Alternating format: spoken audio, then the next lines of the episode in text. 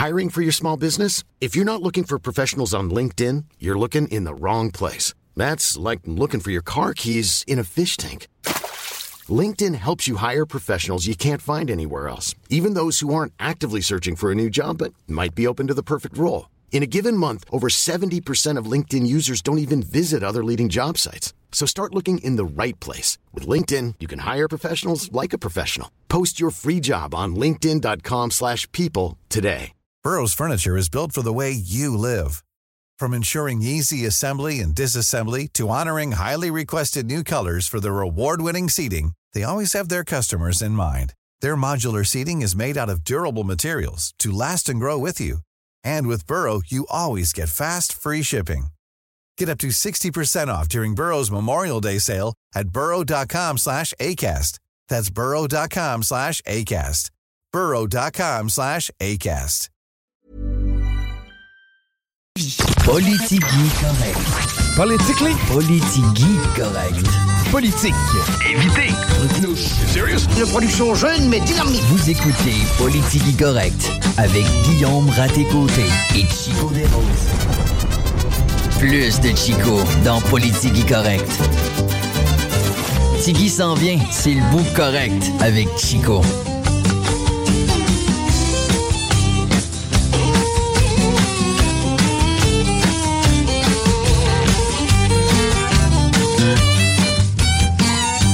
Chico avec vous en ouverture. Il me fait grand plaisir de pouvoir partager une partie de mon après-midi avec vous. Je me suis ennuyé. Ouais, un petit peu hier. J'étais sur la route. Euh, vous allez d'ailleurs nous voir de plus en plus présents sur la route. Euh, vous allez nous voir de plus, près- de plus en plus présents aussi sur la plateforme TikTok. Euh, je sais qu'il y en a qui sont un peu réticents à, à télécharger l'application TikTok. Par contre, il y a juste du gain à y avoir. Vous allez passer tellement des beaux moments. Non, blague à part, je comprends que la plupart du contenu qu'il y a là-dessus, c'est abrutissant, mais il y a une fonction qui est intéressante et c'est la fonction live. Je vous explique. Vous euh, n'avez pas l'application TikTok, vous voulez savoir un peu comment ça fonctionne. Eh bien, c'est que vous pouvez euh, tout simplement vous diffuser en live euh, et n'importe quel abonné de la plateforme, n'importe quel utilisateur peut aller aléatoirement tomber sur vous en train de vous diffuser. Et plus il y a d'auditeurs, en fait, plus il y a de gens qui vous regardent, et ben plus votre, votre live va être suggéré aux autres utilisateurs, donc plus il va devenir viral et populaire. On va se servir de cette plateforme-là pour faire en fait, pour vous donner des cadeaux, OK? On va, commencer ça dans les prochains jours. Ceux qui n'ont pas la plateforme TikTok et euh, qui sont auditeurs de CGMD, vous avez tout intérêt à la télécharger et à nous suivre, OK? CGMD 96.9, 96.9. Vous allez trouver ça facilement sur TikTok. Vous pouvez déjà aller vous abonner. Et lorsque on va être live, eh vous allez probablement recevoir une notification qui va faire en sorte que vous allez pouvoir regarder ce live-là et ainsi participer au futur concours. Euh, vous allez aussi pouvoir euh, regarder des stars de TikTok, un peu comme Pinky Doll. Je ne sais pas si vous connaissez le phénomène Pinky Doll. Il s'agit d'une Montréalaise. ok? Elle, elle fait ça des lives. C'est-à-dire qu'à des moments donnés, bon, dans son cas, je crois que c'est les, euh, les jours de semaine à partir de midi jusqu'à 13h. Elle fait ça aussi le soir, euh, je n'ai pas l'horaire exact. Bref, elle, ce qu'elle fait, c'est une nouvelle mode sur TikTok, ça s'appelle le NPC, le Non-Playing Character. C'est-à-dire, c'est comme un bonhomme de jeu animé avec lequel tu ne peux pas partir, tu peux pas, tu peux pas l'utiliser, tu peux pas jouer avec. Tu peux simplement comme le regarder puis euh, interagir si on veut avec, mais lui, il y a des façons robotiques si on veut de te répondre. En fait, compte, c'est un peu comme si elle imitait un robot. Et à chaque fois que les gens lui envoient un emoji, bon, à chaque fois que tu lui envoies, euh, je sais pas, là, exemple, un cornet de crème glacée, parce que tu sais, il y a toutes sortes d'emojis que tu peux envoyer qui sont rattachés à un montant d'argent. Donc, toi, tu décides de donner un cornet de crème glacée virtuel à Pinky Doll. Et elle, eh bien, elle réagit d'une certaine façon donnée en fonction de ce que tu lui as envoyé. Ça fait que quand tu lui envoies un cornet de crème glacée, elle te dit Hmm, ice cream so good. Et quand tu envoies une fleur, elle te dit Yes, yes, yes. Donc, c'est devenu une espèce de, de femme robot que les gens aiment regarder. Là, vous allez me dire Ouais, mais c'est tellement abrutissant, man. Il n'y a personne qui peut passer tellement de temps. En fait, c'est qui les fous qui envoient des cadeaux à cette personne-là sur TikTok? Et la réponse, c'est une vingtaine de milliers de personnes. Ouais, parce qu'elle a fait réussir à avoir près de 20 000 personnes sur chacun de ses lives. Et elle, imaginez-vous qu'elle fait entre 8 et 10 000 dollars par jour avec cette plateforme-là. C'est- impressionnant à quel point Tu sais, je dis des fois, on peut être déçu de l'humain. Je vais y revenir parce que j'étais un petit peu déçu de, mon aventure terrain euh, hier à l'université. Euh, on fait des vox pop, on s'en va dans la rue, on parle avec les gens. D'ailleurs, si vous nous voyez là des places, vous avez envie de donner votre opinion, vous avez envie de parler, vous me voyez avec le micro, hey, accrochez-moi, ça va me faire plaisir. C'est un peu pour ça qu'on est sur le terrain des fois.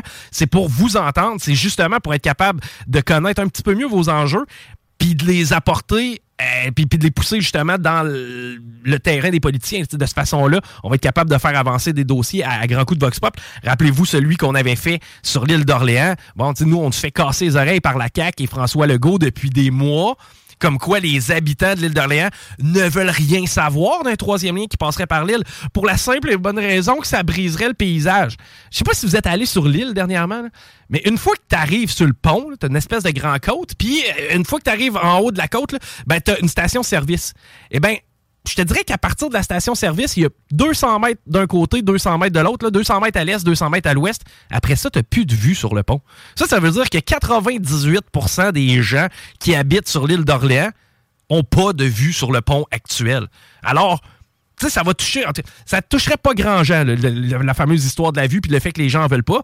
Ben, on est allé voir les gens de l'île, on leur a demandé s'ils en voulaient un. Il y a tout de plus simple que ça. On s'est aperçu finalement qu'on se faisait remplir de merde. Donc, si vous nous voyez faire des vox pop, ben, n'hésitez pas à nous, euh, nous accrocher et nous donner votre opinion, vraiment nous dire ce qui, ce qui est important pour vous.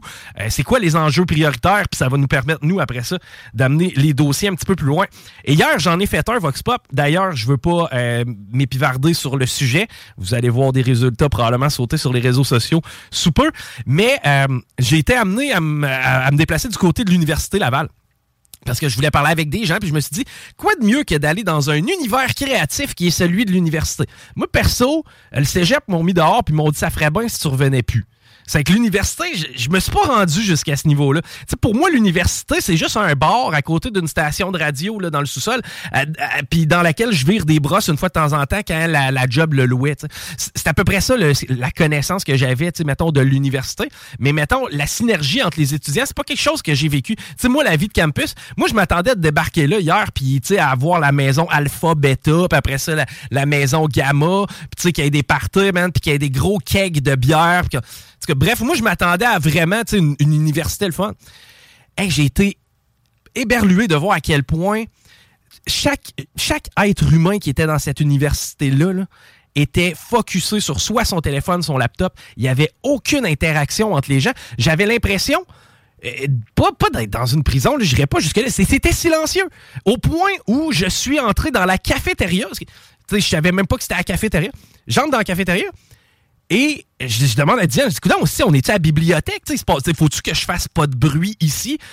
c'est silencieux, c'est mort. J'ai été vraiment déçu. Moi, je m'attendais à des lieux où il y allait avoir, je sais pas, ne serait-ce que de l'échange. Euh, tu sais, j'ai vraiment trouvé que ça manquait de savoir. On était dans l'individualisme. Puis quand j'ai sondé justement un peu les gens, je leur ai posé des questions. Des fois, c'était par rapport à la politique, des fois, c'était par rapport à. Peu importe, des dossiers municipaux. Man, ils s'en sacent, mais ils s'en sacent comme de l'an 40. Ils peuvent pas se sentir moins concernés. Tu sais, à un certain moment, j'étais devant une trentaine d'étudiants universitaires. On s'entend, c'est des gens qui, euh, normalement, tu sais, je m'attends à ce qu'il y ait un certain niveau de par leurs études, de connaissances générales, tu sais, d'intérêt, ne serait-ce que pour les dossiers communs, tu sais.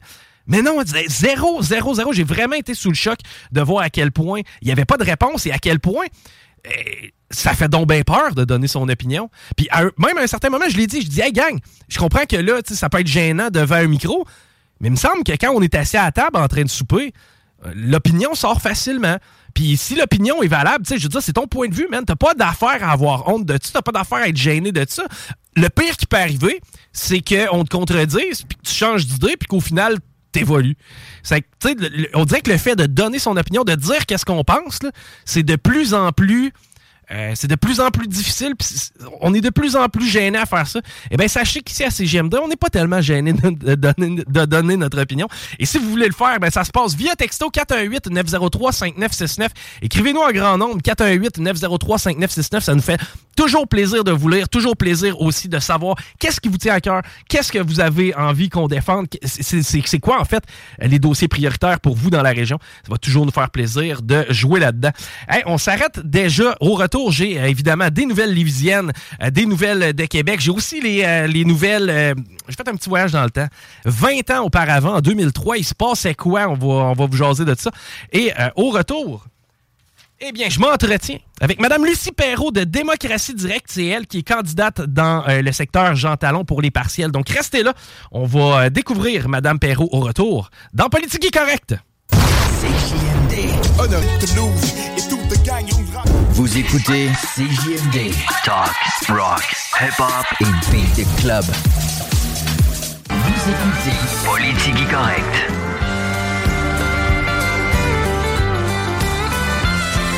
Chico à la base de Politique correct en ouverture. Euh, petit saut rapide dans la circulation parce que c'est déjà commencé sur la 20 direction ouest. Ralentissement dans le secteur de Chemin des Îles jusqu'à Taniata.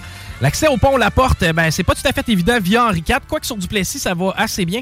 Sinon, Robert Bourassa, c'est pas tout à fait commencé de ce côté-là, mais la capitale dans les deux directions, on va s'attendre à un secteur assez chaud cet après-midi pour faire différent. Eh bien oui, pour faire différent, on va s'entretenir avec Madame Lucie Perrault de Démocratie Directe parce qu'il y a des élections, ben oui, dans le secteur Jean Talon. La candidate de la CAQ savait pas qu'après les élections, il y avait un mandat à livrer. C'est une blague. Mais on est euh, en campagne électorale et on s'en va rejoindre Madame Lucie Perrault. Bonjour, Madame Perrault. Bonjour, bonjour Chico, vous allez bien? Ça va très bien, content de pouvoir euh, vous euh, parler aujourd'hui. On discute régulièrement avec Jean-Charles Cléroux, qui est le chef de Démocratie Directe, mais aujourd'hui, on apprend à vous connaître, Madame Perrault. Parlez-moi un petit peu de vous, de votre parcours, si, si c'est possible.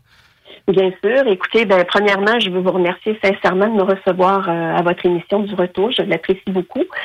Euh, je dois dire que moi, Lucie Perrault, euh, je suis une mère, j'ai trois enfants. Je suis une grand-mère, deux petits-enfants. Je suis retraitée de la fonction publique fédérale. J'ai travaillé aux affaires indiennes. Euh, je dois vous dire que quelqu'un m'aurait dit un jour que je m'en irais en politique, puis j'aurais demandé à cette personne-là si ça, allait bien dans sa tête. OK, je comprends. Euh, Donc, c'était pas, c'était pas inné, c'était pas nécessairement le parcours prévu. Non, non seulement c'était pas inné, c'était pas le parcours prévu, mais c'était quelque chose qui ne m'attirait pas, pas du tout. Mais en même temps, au fur et à mesure que j'évolue dans, dans ce que je suis en train de faire avec Démocratie Directe, euh, je dois avouer que je me découvre des talents et je me découvre une passion aussi pour ce que je suis en train de faire. OK. Et, ça, ça fait combien de temps que vous connaissez le parti? Ça fait combien de temps que vous avez été approché ou vous avez fait des approches avec Démocratie Directe? Ben, euh, en fait, Démocratie Directe, je le connais depuis le début parce que j'ai fait partie des fondateurs. Et puis, euh, l'équipe de Démocratie Directe, en 2021, on avait fait une campagne électorale fédérale ensemble. Euh, à l'époque, le parti s'appelait Parti Libre Canada. Euh, on avait eu 58 candidats, mais moi, c'est vraiment étrange la façon que je me suis retrouvée là. C'est que mon mari était candidat pour Parti Libre Canada. Puis à un moment donné, eux autres, ils avaient leur réunion le matin. Puis là, ils me disaient, là, Lucie, j'ai un problème parce que moi, je dois m'en aller travailler. Les réunions sont pas terminées. J'ai pas pu poser ma question. Fait qu'il faut que tu ailles aux réunions pour poser les questions à ma place. Fait que là, je lui ai dit, écoute, j'aimerais que tu demandes euh, l'autorisation que je te remplace aux réunions. Finalement, l'autorisation lui a été donnée. Et je dois avouer que j'ai découvert un groupe extraordinaire. Puis j'avais commencé à un moment donné, moi, à, m'impliquer un petit peu au niveau, euh, à regarder ça au niveau municipal. Puis euh, il y a des gens qui me disaient, ah, Lucie, tu devrais t'en aller en politique, tu as tout ce qu'il faut pour ça. Mais tu sais, tout ce qu'il faut pour ça, ça veut dire quoi? Tu sais? Mm. parce que ça peut vouloir dire toutes sortes de choses. Mais euh, dans le fond, les gens autour de moi me reconnaissent pour euh, ma grande compassion, mon écoute, puis euh, ma capacité à me mettre à la place de l'autre et à, chercher des solutions qui, dans un groupe, vont faire l'affaire de la majorité des gens. D'ailleurs, on est en train d'écrire une. Puis quand je dis on, c'est un comité citoyen et je fais partie de ce comité citoyen-là. On est en train d'écrire une constitution provisoire. C'est un peu comme moi qui anime les réunions puis qui, qui laisse parler les gens, tout ça. À un moment donné, il y a quelqu'un qui me disait, il dit, coudon, ouais, il dit, euh, on dirait que tu veux absolument avoir un consensus. Ben, j'ai dit le plus possible parce que j'ai dit, quand les gens ont pu prendre part à la discussion, qui ont pu exprimer ce qu'il y avait à exprimer et qu'on essaie le plus possible de trouver une solution qui va rejoindre tout le monde, ben c'est sûr que les gens vont être heureux dans la façon que les dossiers évoluent. Puis moi, c'est un peu ça que je vois comme approche dans la circonscription de Jean Talon. Euh, je vois, moi, qu'on, tu sais, euh, comme euh, les, enjeux, mettons, euh, au niveau euh, qui touche les entrepreneurs. Oui. Bon, ben, quels sont ces enjeux-là? Qu'est-ce qui vous touche plus particulièrement? Euh, puis les consulter, comment vous voyez ça? Parce que souvent, là, les gens, ils les connaissent, les solutions, mais malheureusement, sont pas tout le temps écoutés. Puis ça, je trouve ça dommage. Puis, euh, tu sais, on l'a vu, nous autres, à un moment donné, euh, euh, dans différents domaines, comme des gens qui sont dans le domaine de la santé, tout ça. Tu sais, les gens qui sont déjà impliqués dans les domaines, ils les voient les enjeux, ils les voient les solutions.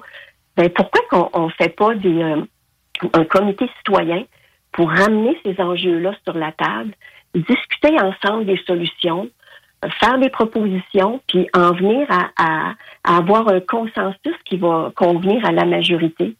Et je dis bien à la majorité parce que je sais très bien qu'on ne peut pas faire l'affaire de tout le monde.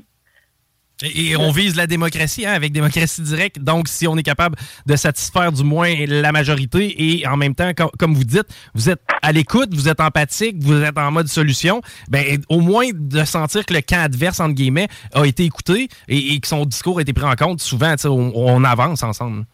Oui, puis, euh, puis, tu sais, euh, il y a des fois aussi, nous autres, on a vu ça dans nos, euh, dans nos réunions de l'exécutif à démocratie directe.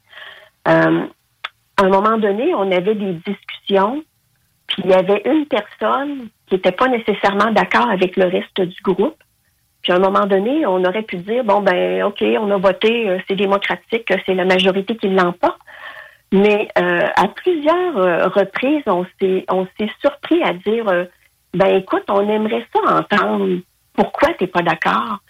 Puis quand la personne, elle nous exprimait les raisons pour lesquelles elle était en désaccord, ben croyez-le ou non, cette personne-là a amené le reste de l'exécutif à changer d'idée et à prendre une décision différente parce qu'elle nous avait emmené un autre point de vue.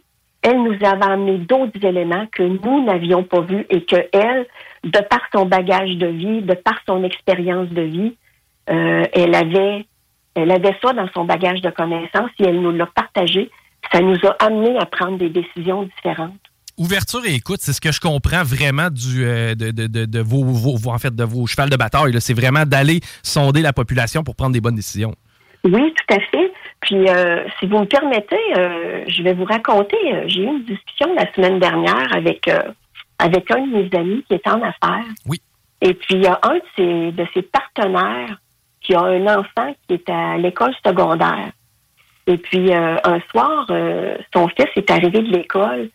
Il était euh, vraiment bouleversé, puis il était frustré parce qu'il disait à son père, il dit, papa, il dit à l'école aujourd'hui là, il dit, il nous disait que le capitalisme c'est mauvais, puis qu'il faut absolument s'en aller vers le socialisme. C'est ce qu'on lui avait appris à l'école. C'est ce qu'il était en train d'entendre à mhm. l'école. Puis lui, euh, à l'intérieur de lui, là, ça créait euh, de la confusion parce que son père est un homme d'affaires. Oui. Mais par contre, moi, je considère que le capitalisme, le, euh, pardon, le, oui, le capitalisme n'est pas mauvais. Ce qui n'est pas correct, c'est le manque de compassion dans le capitalisme. Mhm. Parce qu'à ce moment-là, quand quelqu'un a de la compassion dans ce qu'il fait, il va prendre soin de son prochain il va être à l'écoute des besoins des autres autour de lui. Puis il va essayer toujours de trouver des solutions qui vont faire l'affaire de la majorité. Très intéressant. Euh, Jean Talon, plus spécifiquement, est-ce qu'il y a une raison pour laquelle vous, euh, vous y allez pour ce comté-là? Est-ce que vous connaissez bien le secteur de Jean Talon ou si c'est un peu nouveau pour vous? Euh, ben, écoutez, c'est sûr que Jean Talon est un peu nouveau pour moi. En même temps, bon, on s'entend que les enjeux euh, de Jean Talon, c'est aussi les enjeux qu'on retrouve pas mal à travers la ville de Québec. Oui. Puis, tu sais, si on regarde entre autres qui se passe au niveau là, du, du puis ça, les gens m'en parlent hein, quand quand je suis sur le terrain dans la circonscription, je me fais beaucoup poser la question, c'est des questions sur le, le, tramway puis le troisième lien. Oui. Puis les gens majoritairement sont frustrés de ne pas être écoutés sur leurs demandes, d'avoir un troisième lien avec euh, que les voitures peuvent, euh, peuvent utiliser, puis euh, se font pousser dans la gorge d'un tramway que la population ne veut pas. Alors ça, je trouve ça dommage qu'on n'écoute pas ça parce que c'est nos taxes et nos impôts qui paient ça. Puis je trouve pas ça normal que les élus n'écoutent pas ça. Puis je vous dirais que si les élus faisaient vraiment ce qu'ils avaient à faire parce qu'ils sont censés être les employés du peuple, sont payés avec nos, leur salaire est payé avec nos taxes et nos impôts. Absolument. Si ces gens-là étaient vraiment à l'écoute de la population puis qu'ils faisaient vraiment ce qu'ils ont à faire, ben, démocratie directe n'aurait pas besoin d'être là. Ben, effectivement, je, comprends, je comprends très bien votre point de vue. Euh, maintenant, spécifiquement dans Jean Talon, est-ce que vous avez une promesse ou est-ce que vous avez un, pitch de vente? Les gens qui vont se déplacer à l'urne pour, euh, pour voter pour Lucie Perrault, ils peuvent s'attendre à quoi? Est-ce qu'on est en mesure d'avancer quelque chose de concret? Ben écoutez, c'est sûr que les gens qui votent pour, qui vont voter pour Lucie Perrault, ils peuvent savoir qu'ils vont voter pour euh, une femme qui est authentique, une femme qui est dans la droiture. Nous, dans le fond, la démocratie directe, on ne fait pas de promesses, on a seulement des engagements. Puis, on a une plateforme de propositions où est-ce que les gens peuvent faire des propositions. Ils peuvent aller appuyer les propositions qui sont là. On est en train de mettre sur pied des comités citoyens. Puis, la circonscription de Jean Talon auront le privilège d'être les premiers à utiliser ces outils-là pour vraiment les mettre en application dans la communauté. Alors, on pourra ensemble travailler en équipe à mettre, à mettre euh, sur la table les enjeux qui touchent vraiment les gens, puis à trouver ensemble des solutions. Excellent. travailler en équipe. Génial, génial. Merci, Lucie. En terminant, les gens qui veulent suivre, oui, euh, Lucie Perrault, mais le parti en général, est-ce qu'il y a des pages Facebook? Est-ce qu'il y a des... Euh, ou si vous boudez Meta, non, est-ce qu'il y a des euh, endroits où on peut vous suivre plus spécifiquement, un site web ou quoi que ce soit? Ben, c'est sûr qu'on a le site, notre site Internet qui est démocratiedirectquebec.com. Oui. Puis j'invite les gens à aller sur notre site Internet. Évidemment aussi, on a notre page Facebook Démocratie Directe. Euh, avec euh, avec mon conjoint le, lundi soir, mais là c'est sûr que on a mis ça en suspens pour la période de la campagne électorale parce que on, va se le dire, une campagne électorale quand même ça demande beaucoup d'énergie. Mais habituellement les lundis soirs à 20 h on est en live euh, sur différents médias, entre autres YouTube, Facebook, différents médias. Euh, les gens pourront euh, savoir sur quel média on est diffusé en allant sur notre site Internet. Ben, génial, l'appel est lancé pour euh, les auditeurs. Merci d'avoir pris du temps avec nous, Madame Perrault. On vous souhaite la meilleure des chances pour la campagne. Ben, c'est vraiment gentil. Merci beaucoup encore de m'avoir invité. Tout le plaisir est pour moi. Merci, bye bye. Bonne fin de journée. Au revoir. Madame Lucie Perrault de Démocratie Directe qui se présente dans Jean Talon. Donc, euh, vous aurez la chance de vous déplacer aux urnes. Je pense que c'est le 3 octobre, j'ai votre mémoire. Mais euh, sinon, vous aurez euh, la chance de faire aller votre vote. Et Madame Perrault fait partie des gens qui se présentent. Maintenant, allons-y de nouvelles lévisiennes. Ben oui, dans notre cours Activité interculturelle au Quai c'est Lévis interculturel. C'est la sixième édition de la fête annuelle de Lévis interculturel sur la thématique Célébrons notre monde. Ça va avoir lieu le 23 septembre. C'est au Quai Paquette. Et là, je vous le dis, c'est dans les derniers beaux moments de profiter de cette installation qui est géniale. J'y suis allé plusieurs fois cet été. Regarde, t'es pas encore t'as pas encore été au Quai Paquette, tu m'écoutes, t'es ça rive nord, tu te dis, man, je traverserai pas pour ça. Non, non, tu vas traverser pour ça. Parce qu'en plus des spectacles, t'as la vue incroyable, mais t'as aussi toutes les euh, accommodations qui autour. C'est vraiment bien fait. Euh, encore une fois, je lève mon chapeau à l'organisation du Quai Paquette, c'est vraiment hot. Diverses prestations. Il va y avoir des activités qui vont, vous permettre de euh, rencontrer plusieurs gens de plusieurs cultures. C'est des activités familiales et c'est gratuit, donc vous pouvez vous présenter à partir de 11h30. Ça va avoir lieu jusqu'à 17h. Donc, encore une fois, je le répète, 23 septembre du côté du Quai Paquette. C'est des vies interculturelles. Le SPVQ vous met en garde parce que il y a des hausses de fraude de type petit-fils je suis mitigé quand j'entends ce, genre de dossier-là. Bon, je vous explique. Le suspect, la, façon de faire est quand même assez connue de tout le monde. Le suspect qui communique avec la victime par téléphone, se fait passer pour un proche ou une personne en autorité, un policier, un avocat. Bref, il exige ensuite de l'argent, met de la pression sur sa victime pour des fausses raisons. C'est comme ça que ça fonctionne. Pour une seule journée, celle de mardi hier, il y a une dizaine de dénonciations qui ont été faites. Ça, ça veut dire qu'il y a des dizaines de personnes minimalement qui ont été appelées pour qu'on soit rendu à 10 dénonciations. Personnellement, quand je me fais appeler par un scam, j'essaie de le niaiser le plus longtemps possible jusqu'à ce que lui stanne, mais j'appelle pas la police pour dire qu'ils ont essayé de me fourrer. Ça veut dire qu'il y a quand même probablement énormément d'appels qui ont été logés. Deux personnes ont même versé plus de 10 000 aux fraudeurs dans cette même période. Deux personnes, plus que 10 000 10 000 dollars. J'arrive pas à y croire. J'arrive pas à croire qu'on puisse te faire croire que t'as un petit-fils quand t'en as pas. J'arrive pas à croire que même sénile, tu sais, sénile raide, comment tu peux être assez sénile pour te faire comprendre, pour, te faire, en fait, pour que tu faire un virement, tu tu peux pas avoir les capacités cognitives de faire un virement d'un montant de 10 000 si, je veux dire, c'est quoi, tu donnes ton numéro de carte? Encore là, je suis sceptique quand je vois ce genre de dossier-là, on dirait que j'essaie d'être. J'essaie de comprendre qu'il y a peut-être plus crosseur que crosseur. Je vous explique. Mettons, moi, j'appelle mon grand-père. Puis je dis, hey, grand-père, je suis un parfait pourri, puis j'ai besoin de 10 000. Ce qu'on va faire, c'est que. m'a demandé à mon chum Paul, il va t'appeler, il va te faire un petit peu d'extorsion, verse 10 000, puis on ira voir la compagnie d'assurance après. Comprenez-vous? J'ai l'impression que la police nous met en garde contre ça pour dire, hey, tu sais, ça, existe, ça se passe présentement. Si vous vous faites pogner, venez pas pleurer. C'est un peu pour backer, si on veut, sans dire les compagnies d'assurance, c'est un peu pour dire, gang, on vous l'a dit que ça se passe présentement. Après ça, venez pas nous faire croire que vous êtes fait fourrer. Bref, c'est mes deux scènes par rapport à ce dossier-là. Mais tenez-vous là pour dire, on fait encore des appels téléphoniques, puis on réussit à sortir des affaires. C'est pour vrai, si j'étais capable de crosser quelqu'un non, je peux pas. J'ai pas, pas ce feeling dans le moi de vouloir crosser quelqu'un à ce point-là. Mais tu sais, quand t'es capable, ça fait une belle journée de pouvoir se taper dans le dos puis dire, hey, j'ai fait à croire à un vieux qui avait un fils puis maintenant j'ai 10 000 pièces. C'est quand même un accomplissement. Procès pour euh, l'agression sur la rue Saint-Joseph, une plaque de métal dans face, euh, les vis puis toute l'équipe. Bon, je veux pas m'éterniser nécessairement sur ce fait divers-là. Euh, la raison pourquoi je veux en jaser, c'est parce que j'en suis venu à la conclusion, tout ça pour une histoire de brosse. Tu sais, quand t'es chaud, on est sur le party un petit peu. Prends une coupe de shooter, le trop. T'es dans des bars avec des chums, puis que le ton lève. Ça va arriver, là, on l'a tout déjà connu. Puis c'est cool parce que là, je te parle du haut de mes 36 ans. Peut-être qu'à 19, j'aurais pas réagi pareil. Mais mettons, si je suis capable d'avoir un talk avec quelques gens conscients, puis peut-être que ça va résonner à quelque part. T'es en train de faire le party, t'as du fun, il y a quelqu'un qui accroche un gars, puis là, ça commence à jouer au gros bras. Pense-y comme il faut. On se rappellera du dossier de Kevin Mittal, joueur du Rouge et Or. Il a lancé une bière. Geste de cave dans un bar. Ça s'est ramassé en cours. Parce qu'il y a une dent qui a été cassée.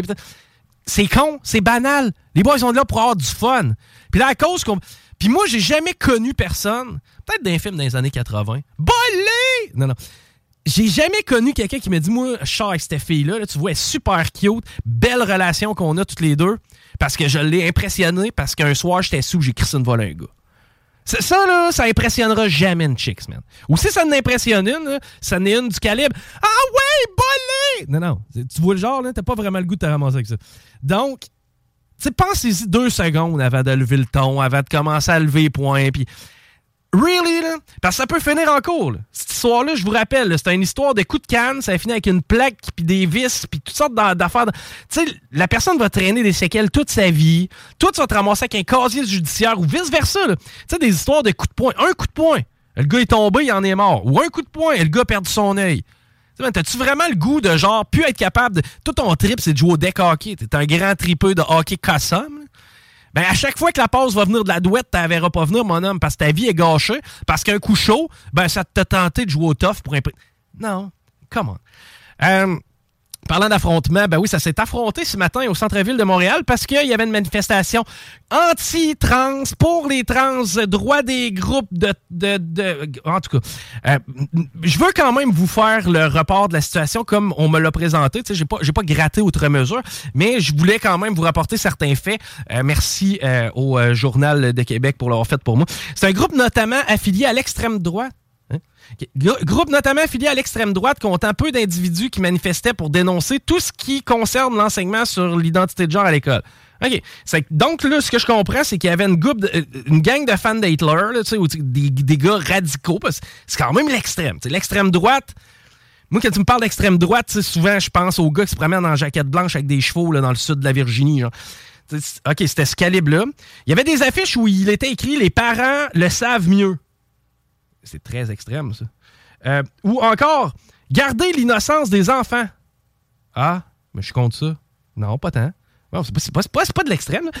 Était visible. Certains ont tenu, euh, certains étaient tenus par des enfants. OK, ouais, tu as mené des flots des manifs, c'est jamais le, best move. Certains participants portaient des chandails où il était écrit Fuck Trudeau et arboraient les couleurs du drapeau canadien, extrême droite. Ben oui, les couleurs du drapeau canadien, c'est sûr. L'autre groupe, OK. L'autre groupe de militants, lui, qui était gauchiste, il n'est pas extrémiste, lui. L'autre groupe de militants, euh, lui, de la gauche, euh, manifestait pour les droits des personnes transgenres LGBTQ plus 2. Hein. Des affiches avec des messages comme Les travailleurs unis contre l'extrême droite. Mais là, c'était pas une manif par rapport aux trans. Euh, ou encore Moins de haine. OK? Ou Protéger les enfants trans était mis de l'avant. Ben ouais, non. Protéger les enfants trans. Présentement, il y a beaucoup d'enfants trans qui se font attaquer dans, dans leur vie un manifestant d'extrême droite a été filmé en train d'insulter les participants de l'autre groupe en lui disant You're disgusting. C'est que c'était quand même des propos extrémistes. On entend sur les réseaux sociaux, et ça, c'est une en fait un, ou une manifestante euh, du parti gauche, et non pas de l'extrême. On entend sur les réseaux sociaux énormément de fausses informations de haine, même par rapport aux communautés trans, explique un manifestant pro-LG. Perso, là, depuis qu'il n'y a plus de nouvelles sur Meta, ou les réseaux sociaux en général, c'est assez rare, moi, que je vois des fausses informations de haine se propager par rapport aux trans. Tu sais, je vois pas tellement ça, moi, sur mes réseaux sociaux, mais paraîtrait que c'est il y a énormément de fausses informations et de haine par rapport aux communautés trans dans les réseaux sociaux. C'est ce qui exprimait. Euh, bon, en tout cas, on parlait d'affrontement, mais à part s'envoyer chier, je pense pas que ça a été bien ben plus loin. Transporter à l'hôpital, Madame Béatrice Picard va mieux. Ben oui, une petite chronique showbiz. Non? Euh, juste vous dire que Madame Picard euh, a subi un malaise là, un peu plus tôt cette semaine. Par contre, elle a été admise à l'hôpital et depuis ce temps-là, elle est de retour chez elle. Elle va bien. Et elle, ce qu'elle vise, c'est de ralentir pour atteindre son but ultime, c'est-à-dire jouer jusqu'à l'âge de 100 ans. Elle qui est, pas en chaise roulante, elle de mentionner qu'elle n'est pas encore en chaise roulante, elle ne veut pas l'être et elle veut jouer jusqu'à 100 ans. Félicitations, Madame Picard, vous êtes rendue à 94. Je me rappellerai toujours de ma bonne vieille Marge Simpson. Aujourd'hui, c'est le dernier jour de vie pour Anthony euh, Castillo Sanchez. Pourquoi je vous dis ça? Parce que Anthony Castillo Sanchez, c'est un dossier qui est quand même assez, euh, assez chaud en ce moment. Euh, lui, euh, son exécution est prévue pour demain. Il, a, euh, il aurait commis. En fait, il est accusé, puis là, il, même, il a même la peine de mort. Il est accusé de meurtre. il a commis un meurtre. ça s'est passé dans les années 90. Par contre, lui, son exécution qui est prévue pour demain, il a été accusé sur des traces d'ADN. On a retrouvé du sperme qui matchait l'ADN d'Anthony Castillo Sanchez sur les sous-vêtements de la victime. Par contre, faites à noter, un peu plus tôt cette année, le père d'Anthony Castillo Sanchez s'est enlevé la vie. Euh, et aurait admis le crime avant de s'enlever la vie. Donc, c'est quand même un point tournant dans ce dossier-là. Euh, lui, qui est le père, en fait, d'Anthony Sanchez, vous vous rappelez, qu'Anthony, le jour où il a commis ce meurtre-là, encore là, je parle pas au conditionnel parce qu'il est accusé, le jour où il a commis ce meurtre-là, il avait 18 ans. Maintenant, le portrait robot qui avait été euh, fait par les gens autour, c'était clairement un homme âgé qu'on avait décrit, ceux qui avaient aperçu un petit peu. Et, ben c'est ça, le père match le physique, le père a admis le crime, le père s'est enlevé la vie, et en plus de ça, la mère d'Anthony, elle disait que l'homme, le père, était violent, que le père a déjà fait des menaces, que le père a déjà fait des menaces armées, Demain, c'est le dernier jour de vie pour Anthony. Quand même un dossier particulier, il n'est pas encore minuit, minuit moins une, mais euh, si jamais ça bouge et si jamais on euh, revient euh, en fait, on, revient en justice pour ce dossier-là. Je vous en ferai signe. Mais sinon, malheureusement, ben, ou heureusement, comme je vous dis, j'ai pas la, science infuse, mais euh, demain serait, en fait, aujourd'hui serait le dernier jour de vie pour Anthony. Lui qui, demain, euh, euh, recevra la peine avec injection létale. C'est triste. hey, j'ai pas le temps de faire mes nouvelles de l'ancien temps. Je veux vous parler de cinéma aussi. On a bien des dossiers, on a aussi des entrevues. On va jaser avec Daniel Brisson un peu plus tard. Guillaume Raté-Côté vient s'installer à la mise en onde. C'est Politique Correct. Restez là à l'antenne de CGMD 96.9 armoire.ca. C'est sur armoirepmm.com. Vous écoutez Politique correcte.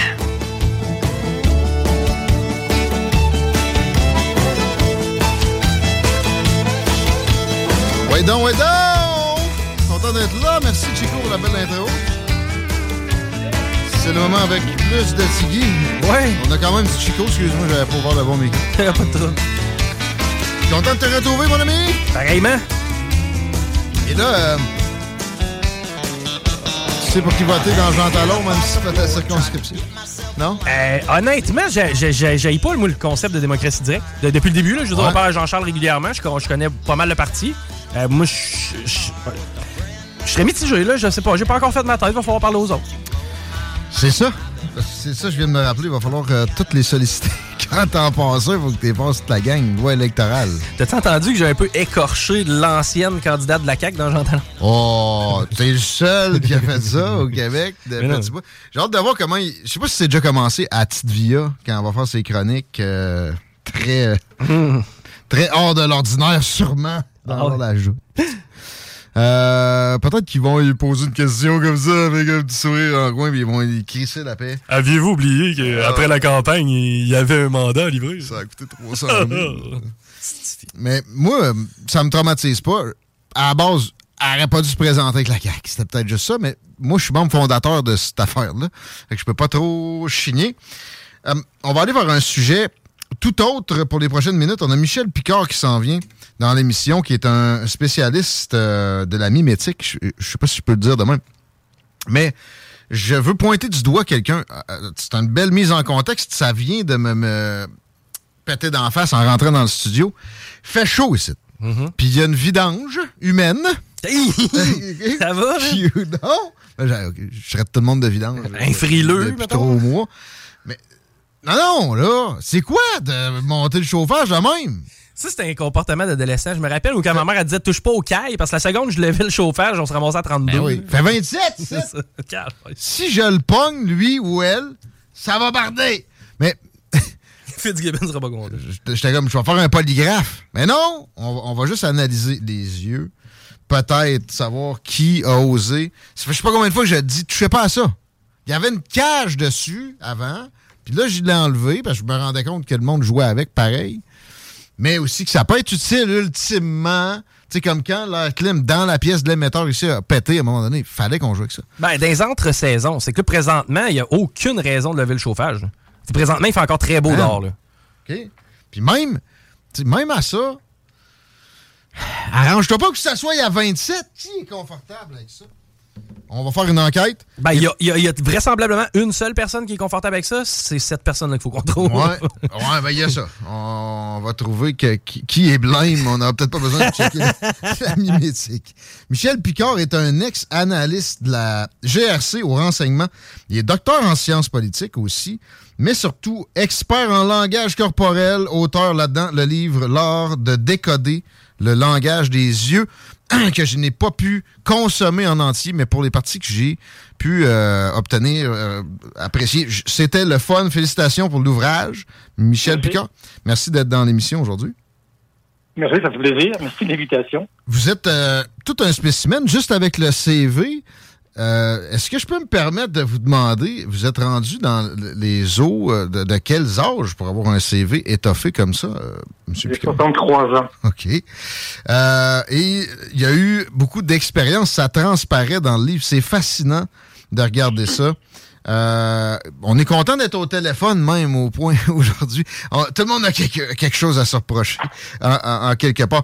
Mais euh, on, veut, on veut donner envie aux gens de lire cet ouvrage-là, l'art de décoder le langage des yeux. Puis évidemment, quelques trucs dans tout ça. Mais en premier, évidemment, l'historique de la chose, d'où ça vient, l'art de décoder le langage des yeux. Puis pour toi, Michel, où est-ce que ça a commencé de l'attrait pour la chose en question? Euh, je vais vous conter une anecdote. Euh, il y a plusieurs, plusieurs, plusieurs années, ma blonde à l'époque euh, me propose un jeu, puis elle me demande d'imaginer un chien mauve avec un tutu et des oreilles de lapin. Et, tout de suite, elle m'a dit Tu mens. C'est ça que je m'en j'ai jamais vu un chien mauve de ma vie. Mais elle, elle m'a dit que je créais l'image, que j'avais jamais vu une telle chose parce que mes yeux avaient bougé dans tel autre sens, dans un sens et, pas dans l'autre. Ouais.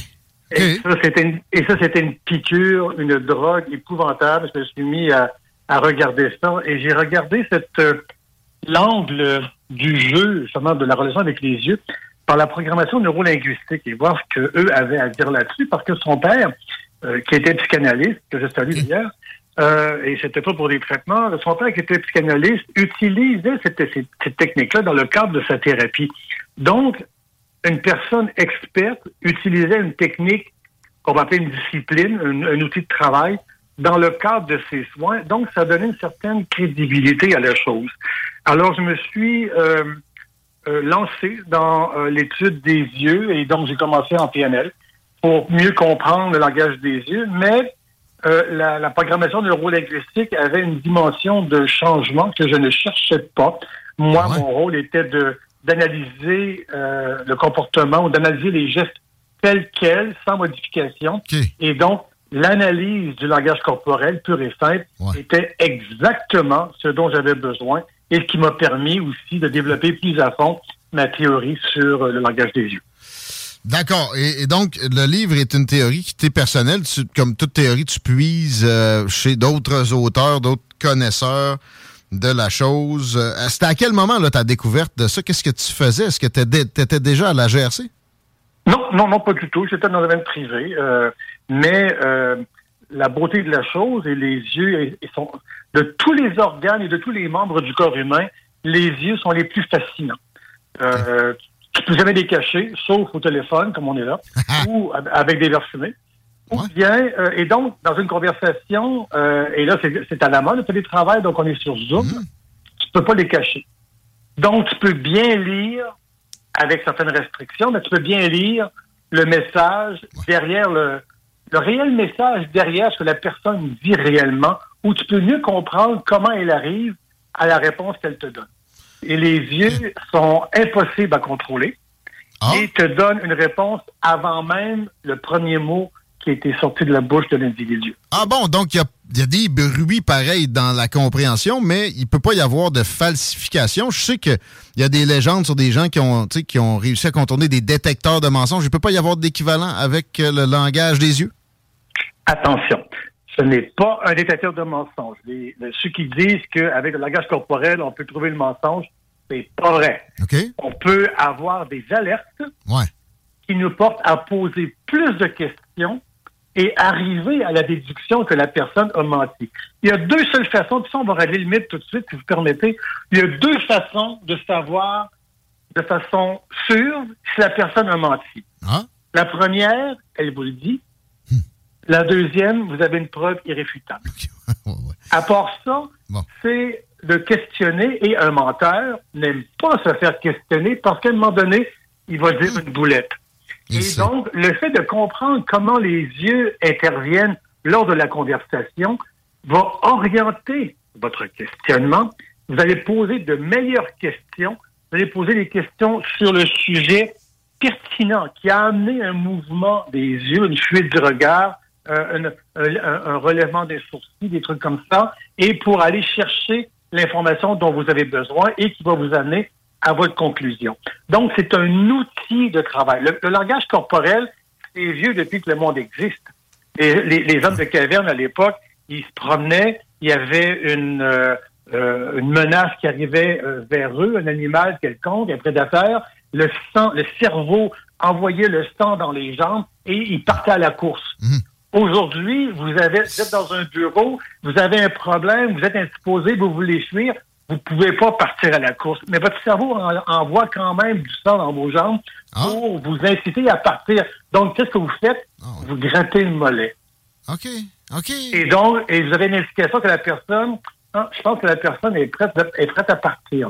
Ce sont le genre d'indications qu'on regarde. Ce ne sont pas des conclusions scientifiques. C'est de l'observation, c'est de l'empirisme, mais je vais vous dire, avec les années d'analyse, de comparaison et d'analyse des vidéos qu'on fait, les tendances sont extrêmement fortes. Et dans le domaine des yeux, c'est encore plus passionnant. C'est encore plus précis aussi de ce que je comprends. Est-ce que c'est vrai, pareil, que 90% du langage est euh, gestuel et autre que le vocabulaire? Je, me rappelle d'avoir lu là-dessus dans votre livre. Combien? 93. 93. Quand vous parlez à quelqu'un, et ça, ben, on, va, rétablir ça. C'est vrai que c'est pas vrai. C'est vrai que quand vous arrivez devant quelqu'un, la première impression que vous avez, et dans l'échange, vous allez, vous allez remarquer Ce qui va prendre de l'importance, c'est 93% c'est-à-dire tout ce qui est gestuel, à 53% ou, ou, euh, je précis, et vous avez toute la fluctuation de la voix, la, tonalité. Quelqu'un qui est nerveux, son pitch va monter, il va parler plus vite, euh, des trucs comme ça. Et le mot, comme tel, le vocable, compte pour 7 Mais c'est pas tout à fait vrai parce que quand quelqu'un vous parle et vous, vous écoutez pas ce qu'il dit, vous risquez de manquer quelque chose d'intéressant. ça, il n'y a pas de doute. Euh, très bien. Le taux de fiabilité pour les yeux versus la mimétique, est-ce que c'est le bon terme d'ailleurs? Euh, est-ce, que c'est vraiment plus fiable les yeux? Puis est-ce qu'on en a un de fixé, tant qu'à être dans les chiffres? On n'a pas de, statistiques parce que, euh, un exemple. Dans, dans la détection du mensonge, on disait, le mythe disait que quand vous regardez en haut à droite, vous inventez votre réponse, donc vous mentez. Et quand vous regardez en haut à gauche, vous, vous, vous, référez à une image que vous avez, que vous connaissez, donc vous dites la vérité. C'est vrai puis c'est pas vrai. C'est vrai qu'on regarde à gauche en haut, à gauche à soi en haut, euh, la personne fait, va chercher un, souvenir visuel, cognitif, parce que c'est en haut. Ça, c'est prouvé scientifique, c'est cognitif, c'est en haut. Donc, elle va chercher quelque chose qu'elle connaît. Et si elle va à droite, elle fabrique. Donc, elle peut inventer une image, elle fabrique ou elle compose ou elle ne sait pas, elle n'est pas à l'aise avec la réponse, elle va aller à droite. Mais ça ne veut pas dire qu'elle ment. Parce que je peux regarder à gauche et dire oui, je peux regarder à gauche et dire non, et selon le contexte, hmm. dans un cas c'est vrai, dans un cas c'est pas vrai. Qu'il faut comprendre, c'est que le danger lorsqu'on parle de langage corporel, et c'est pas juste pour les yeux, c'est que les gens disent Ouais, ça veut dire quoi quand tu regardes à gauche, ça veut dire quoi quand tu te grattes le nez, ça veut absolument rien dire. Ce qui veut, ce qui veut dire quelque chose, c'est l'item que l'on remarque à l'intérieur d'un plus grand nombre d'items. Alors, le mouvement des yeux, l'intonation de la voix, les émotions du visage, le mouvement de la tête, la position sur la chaise, on a une quinzaine d'items qu'on regarde à chaque fois pour être bien, bien certain qu'on cerne mieux le contexte dans lequel le mouvement du regard qu'on a remarqué s'inscrit. Et à ce moment-là, on a une meilleure tendance. Mais un geste tout seul, en soi, ça vaut ce que ça vaut. Dans un contexte de maladie mentale, je m'explique, la personne souffre d'Alzheimer, euh, la personne euh, souffre d'autisme. Est-ce qu'on a ces mêmes réflexes-là? Et est-ce qu'on serait capable justement d'arriver à certaines conclusions ou certaines vérités, même si la personne a plus la faculté de s'en souvenir? Ça, c'est un monde passionnant et je ne suis pas au courant d'études euh, qui ont qui ont étudié le langage des yeux en particulier dans ces domaines-là, sauf dans certains cas au niveau de l'éducation. Par exemple, les euh, enfants qui sont dans le syndrome de l'autisme, le jeu du regard fixe devant l'enfant lorsqu'on lui parle peut avoir une influence sur sa capacité à, à apprendre et son, son, son confort à apprendre de façon plus naturelle. Euh, si on regarde pas l'enfant, il y a de fortes chances qu'il décroche tout de suite, alors que si on regarde de façon plus euh, fixe, ben on va on va s'assurer d'une meilleure euh, attention et à ce moment-là un meilleur résultat. Il y a différents, il, y a, un chapitre dans le livre qui porte justement sur l'apprentissage des jeunes autistes et le syndrome de William. Et on, les, les scientifiques ont démontré que le regard, de la manière dont on regardait les jeunes, on pouvait influencer de façon positive ou non justement les résultats dans l'apprentissage. C'est bien dit dans le titre, c'est un art, l'art de décoder le langage des yeux. Puis ça me fait penser à, euh, c'est-tu le boson de Higgs? Ben, c'est des scientifiques qui, qui observent de l'infiniment petit puis se rendent compte que en observant, ça modifie le comportement de, de, de choses qui sont plus que microscopiques. Donc, c'est sûr que ça modifie un peu le comportement, mais en le, sachant, avec euh, l'art, en apprenant ça comme un art, on peut, on peut jouer. Tu sais, moi, je, je, lisais le livre, puis j'étais comme, ça m'est déjà arrivé que je savais que quelqu'un me posait des questions, j'étais innocent, mais sachant que la seule base pour sa, pour sa thèse à lui, sa théorie à lui, allait être mon comportement, j'émettais des signaux suspicieux. Ça, c'est pris en compte aussi. Vous avez euh, deux grosses, grosses observations. La première, c'est que les gens, naturellement, remarquent ou vont sentir les effets du langage corporel de l'autre personne. Combien de fois vous êtes, vous avez parlé à quelqu'un, puis vous êtes retourné de bord, vous allez dire à votre chum, hey, sa face me revient pas. vous n'avez pas la, la, la, raison pour laquelle il vous revient pas, mm-hmm. mais il vous revient pas. Vous avez donc analysé correctement son langage corporel. Nous, ce qu'on fait dans notre expertise, c'est on rationalise et on vous explique quels sont les items qui vous ont amené à conclure ça. L'autre point qui est important, c'est que effectivement, la personne qui vous sourit, est-ce qu'elle sourit parce qu'elle est de bonne humeur, parce que vous souriez, parce qu'elle pense à quelque chose de drôle pendant que c'est plate quand on peut parler? Il y, a, il y a différents contextes qu'il faut, encore une fois, questionner pour amener la personne dans une conversation, une communication authentique, c'est-à-dire qu'elle parle, elle est présente avec vous, elle est attentive, et vous êtes à la même longueur d'onde, et les deux gagnent à discuter et à échanger. Ce n'est pas toujours le cas, évidemment. Excellent. Les neuf cadres, plus spécifiquement, les neuf cadrans, euh, je, veux, je veux répéter qu'il faut lire l'ordre de décoder le langage des yeux pour vraiment comprendre ça, mais là, on, va juste introduire les euh, auditeurs à cette compréhension-là spécifique. Euh, je, je, lance ça comme ça, puis je, je t'écoute, Michel comment ça fonctionne et en quoi c'est utile pour décoder un mensonge ou un comportement suspect chez quelqu'un Allons, Allons-y de façon euh, euh, plus large ou plus petite, de façon plus générale. Lorsque les mouvements sont motivés par le côté gauche de la personne, normalement, on fait allusion à des choses qui sont personnelles. Par déduction, si les choses sont personnelles, elles sont acquises, donc elles sont vécues. Donc, si je regarde à gauche, c'est parce que en haut, j'ai vu quelque chose dont je me souviens et que j'ai vu, que j'ai vu vraiment. Par exemple, qu'il y avait sur ma table pour déjeuner ce matin.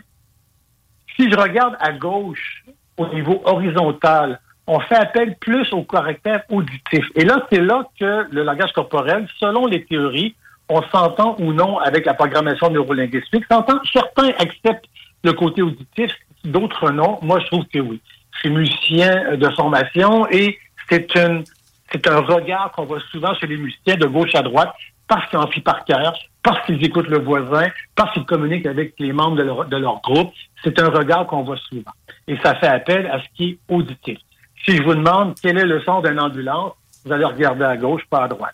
Ensuite de ça, quand on parle au téléphone, souvent on regarde en bas parce que c'est personnel, donc les émotions sont plus en bas, par défaut, parce que le cognitif est en haut. Ah. Puis quand c'est en, quand en bas, le cognitif en haut, ça c'est prouvé scientifiquement. Il y a des centaines d'études là-dessus. Euh, j'ai rien, rien inventé. Mhm. Et euh, mais on dit que les, émotions sont en bas, c'est par défaut en fait, parce qu'on peut pas évaluer une émotion. On peut, peut pas statistiquement euh, démontrer euh, euh, la réaction d'une émotion, sauf que par observation empirique. Donc, on déduit que lorsque c'est en bas, normalement, c'est soit émotionnel. On peut parler aussi de, de kinesthésique, c'est-à-dire la sensation physique, mais quand on parle au téléphone, souvent, on va parler en regardant par en bas. Et euh, quand quelque chose vous touche, quand quelque chose, on vous donne un compliment, vous allez regarder par en bas et à fait une réaction normale. Si les choses sont, sont rationnelles, impersonnelles, un problème qui vous vient de l'extérieur, euh, je vous rends compte et euh, votre comportement me dérange, ben, je vais avoir tendance à réagir du côté droit. Ah bon? Donc, parce que c'est étranger à moi. Et donc, si c'est étranger à moi, donc je dois l'acquérir au fur et à mesure. Donc, si je regarde une image qui est à ma droite, parce que je ne l'ai pas encore acquise, donc probablement que j'invente l'image. Mais ceci dit, Peut-être que, dans le cas, par exemple, d'une question, vous parlez à quelqu'un, est-ce que vous connaissez telle personne et la personne regarde à sa droite, pas parce qu'elle ment ou qu'elle invente, peut-être qu'elle se dit aussi, comment est-ce que je vais lui dire ça? Donc, l'inconnu, dans sa réponse, l'amène à regarder à droite. Même chose pour l'auditif, même chose pour quelque chose qui relève de l'émotion, mais qui vous, qui vient pas de votre, fond personnel, euh, je dirais comme une grande artiste de, de quelques années, euh, ça vient pas de votre fond, mais ça vient de, par exemple, euh, l'amour que tu me portes me touche. Donc, ça va, je vais avoir un geste qui va nécessairement emmener un côté droit plus actif.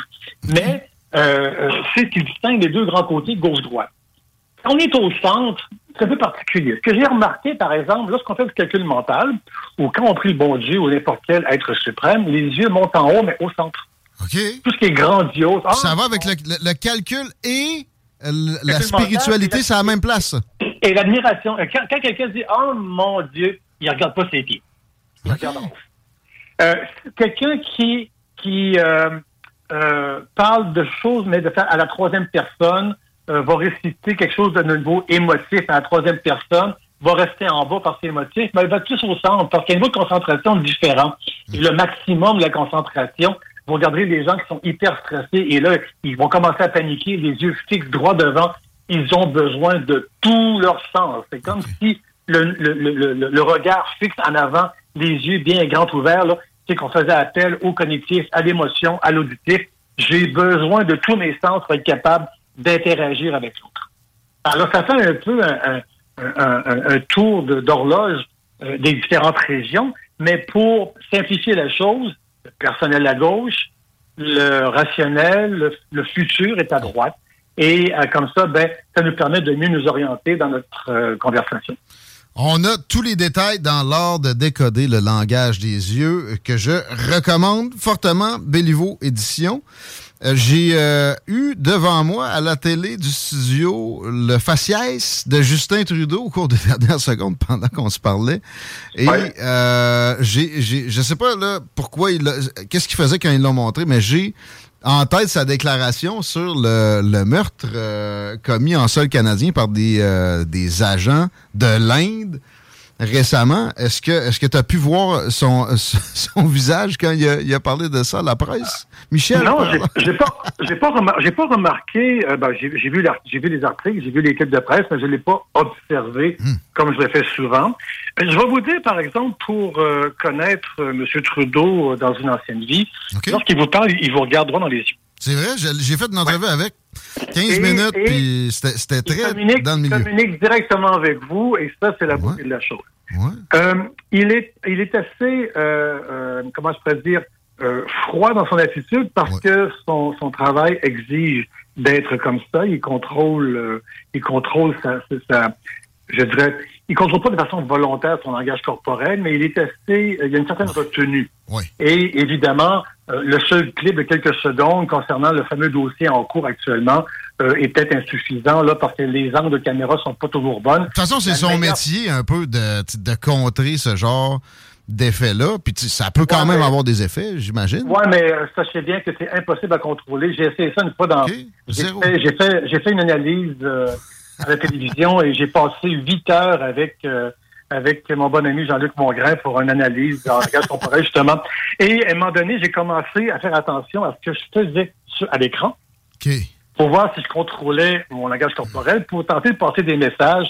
Et j'ai failli perdre le fil, le fil de la conversation. Et c'est ça qui est le danger. Donc, on peut pas, on peut pas contrôler ça parce que le langage corporel va reprendre le dessus et, comme on dit, la nature revient au galop.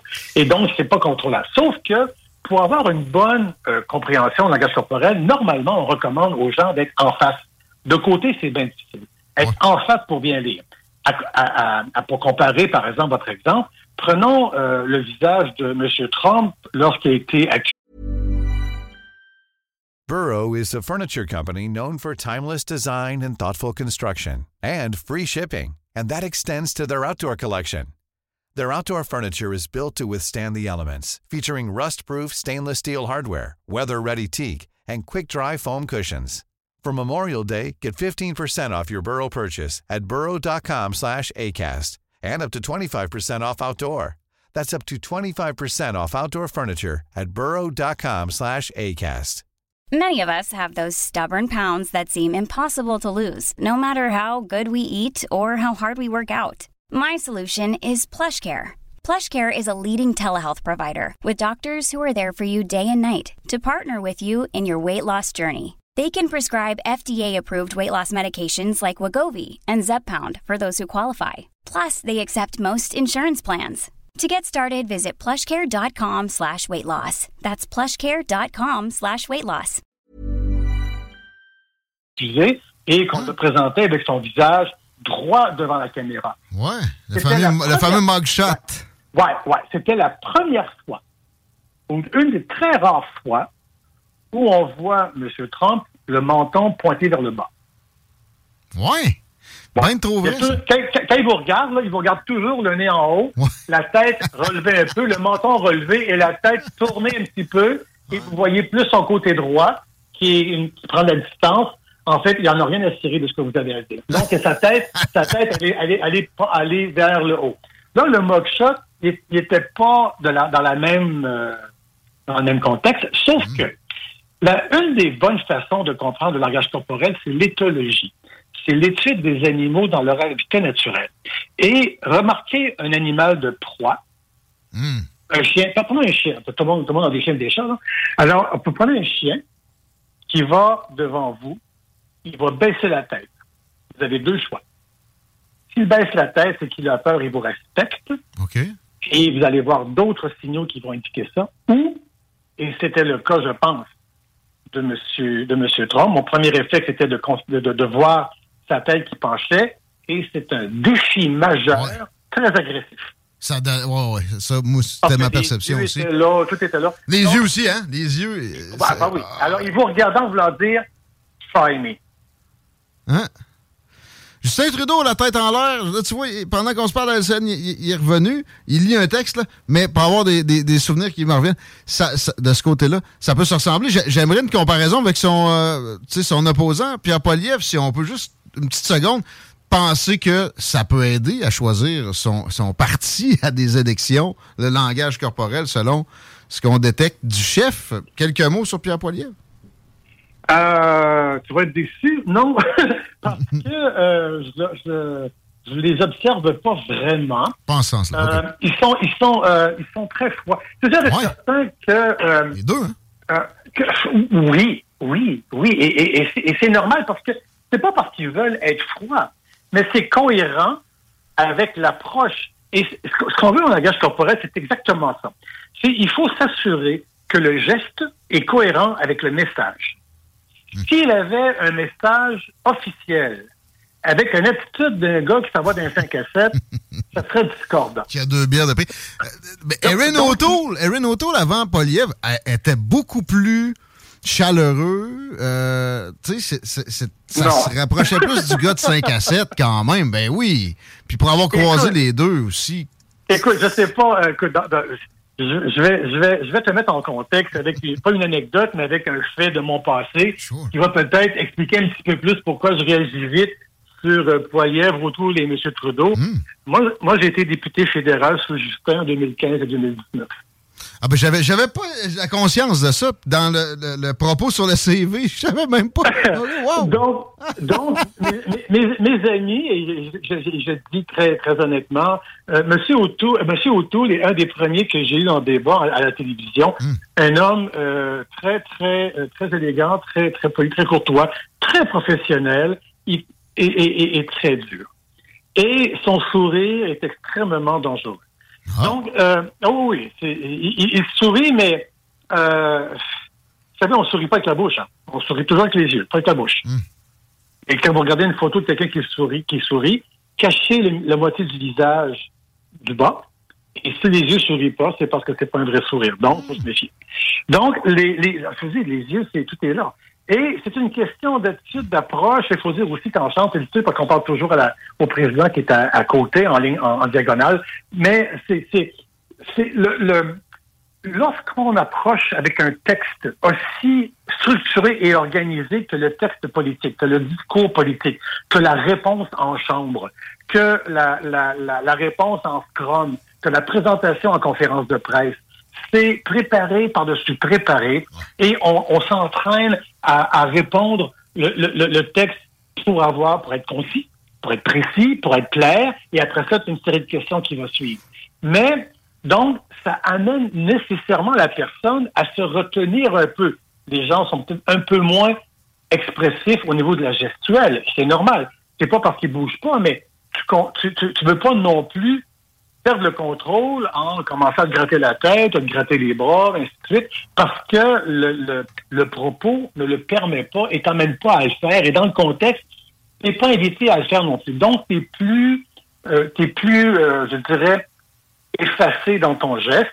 Et euh, dans ce temps-là, ben, les mouvements de tête, les mouvements des yeux sont plus importants, mais les, les, les angles de caméra ne permettent pas toujours de capter ces détails-là. Fascinant. Michel Picard, pour euh, l'art de décoder le, langage des yeux aujourd'hui. Entre autres, on ne fera pas le CV. De toute façon, je l'avais mal fait d'emblée. Euh, on se reparle, par exemple. Il y aura des débats. Moi, j'ai l'impression qu'on aura des élections prochainement. Je suis certain qu'on on pourrait utiliser cette science-là, qui en est une, hein, euh, finalement. Je, je, vais, vous corriger. C'est pas une science, c'est une discipline. C'est un outil de communication. Le but, c'est que quand vous commencez à mieux comprendre à quoi sert le décodage et comprendre les gestes et les items, ben ça vous amène à être plus alerte, plus attentif, à poser de meilleures questions et donc avoir une communication qui est plus évidente, plus authentique. Excellent. Sur ces belles paroles, euh, on se dit à la prochaine fois. Et, euh, Sans faute. On lit L'art de décoder le langage des yeux, édition Béliveau, éditeur. Merci. Merci. Michel, Michel, Picard et euh, analyste de renseignement à la GRC dans le passé, docteur en sciences politiques, ex-député, puis bon, expert en langage corporel spécifiquement avec les yeux. As-tu appris ben des affaires? Veux-tu que je le livre? Moi, j'ai fait le tour quand même. ben oui, je serais intéressé de le lire, mais j'ai appris que si jamais je me fais interroger par la police, c'est les yeux fermés. mais non, mais c'est vrai. Je veux dire, tu, tu, parais suspect d'emblée. Mais avoue que t'as déjà paru fucking suspect puis t'avais rien fait. Ça m'arrive souvent. Moi, ça, m'arrive encore. Ça m'arrive souvent de par ma réputation, d'ailleurs. Je veux dire, s'il y a un mauvais coup qui est fait qui tu penses qu'on accuse en premier? Ah oui, puis là... Puis ça arrive régulièrement que c'est... Tu sais que ta seule défense, c'est ta face. C'est ça. tu viens louche. Ben, c'est ça. Ah comme le... Je suis certain que ça, c'est assez fréquent. Mais un gars comme Michel Picard peut, peut passer outre. Mais j'y crois à 100 là, Hier, je faisais des faces, j'en parlais avec Christine. C'est un peu comme quelqu'un qui est un, lecteur de tarot. Mais, mais non, c'est concret, c'est l'analyse de gestes. Bon, tantôt, il parlait, euh, tu as le goût de fuir, ben, il va y avoir un afflux de sang dans tes jambes. À ce moment-là, il y a une réaction. Mmh. Alors, on est dans le très, très, très concret. Ah oui. Euh, ça, sais, ça a été facile à prouver scientifiquement quand il y a, avec le cerveau, là, mettons des électrodes de déploguées dessus, il y a de la peur, si on sait que c'est ça, on a compris que ça venait avec des afflux de sang dans les jambes. Puis après ça, on a vu afflux de sang dans les jambes, 99% des cas, il y a un contact avec les mains par la suite. Mmh. Bon. Euh, on parle de la marche ben, en direct de là-bas. J'ai bien l'impression que Daniel Brisson s'amène la Million Man March. Tu as traité la patente un peu tantôt parce qu'il y a eu du euh, rififi. Il n'y a pas eu de rififi. Il y a eu des manifestants d'extrême droite. Encore une fois, on, galvaude le terme extrême droite. Des extrêmes droites euh, de musulmans. Euh, oui. Ben oui. tu sais, ça n'a aucun sens. Là. Puis, bref, ça, ça même pas, ça même pas passé proche. ça, ça s'est envoyé chier un peu. Ça, s'est envoyé chier, en gros. Mais tu sais, envoyé chier du monde qui peuvent répondre ce genre de, de cochonnerie-là. Laisserais-tu, mettons, ton enfant de 8 ans se faire couper à la parce qu'il dit que c'est une fille? Ouais. Ouais? Ouais. Tu ferais ça? Parce que c'est son choix. Ouais, mais il y a 8 ans. mais il n'y a, pas d'âge, man. Il n'y a pas ah, d'âge. Il y a un âge pour que ton cerveau il soit développé, mettons. Mais justement, s'il y a 8 ans puis il pense déjà à ça, wow! Are you crazy in your head, man? Êtes-vous capable de nommer trois pays qui commencent par la lettre P? Pakistan. On s'arrête un peu, on retrouve Daniel Brisson à la Million Man March. J'ai pas l'impression qu'il y a Million Man là, mais c'est intéressant et je pense que la cause euh, est valable. J'espère que c'est bien mené. On vérifie ça dans deux secondes. Talk, rock, hip-hop. CJMD 96.9. J'ai son armoirepmm.com. Talk rock et hip-hop. J'ai son armoirepmm.com. You are tuned in to 96.9, the station that plays progressive West Coast hip hop music, and I am the DJ that is bringing it to you. DJ Easy Dick, the one and only. Straight West Coasting with you on this one, showing Cali love. Straight from the West Side.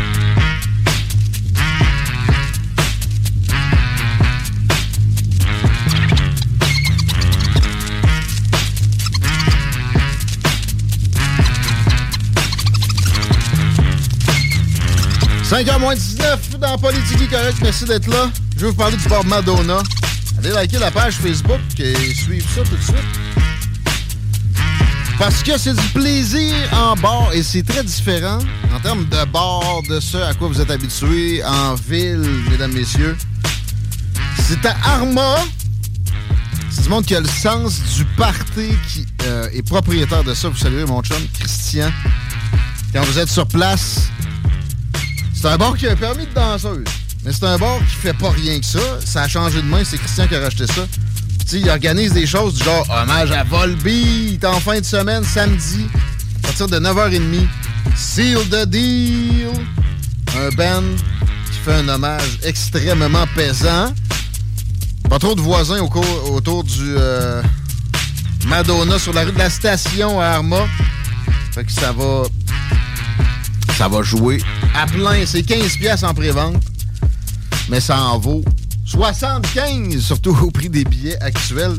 J'entendais euh, Matraque euh, la semaine passée parler dans Ars. C'est ce soir d'ailleurs à la station. Des prix de billets de certains shows. Mais là, c'est des prix des années 90, ça.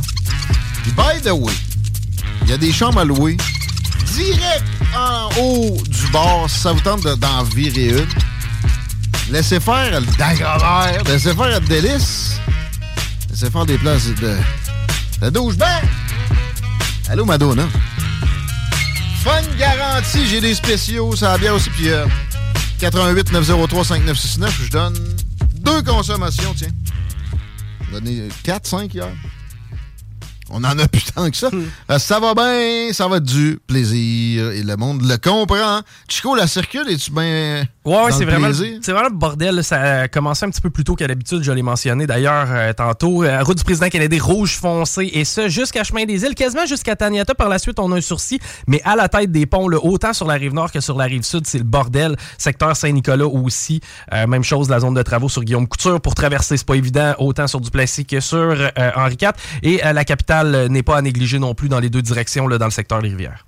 Très bien, on va parler à Daniel Brisson. Je pensais qu'il était à Ottawa ou à Montréal pour la manif Million Man March, mais il a suit, peut-être encore mieux, depuis son logis à Québec. Salut Daniel! Hey, bonjour Guillaume, bonjour les auditeurs auditrices de CGMD 96.9. Très content de te retrouver. Je suis pas mal certain que les auditeurs sont heureux aussi de t'entendre encore. Ça faisait un petit bout.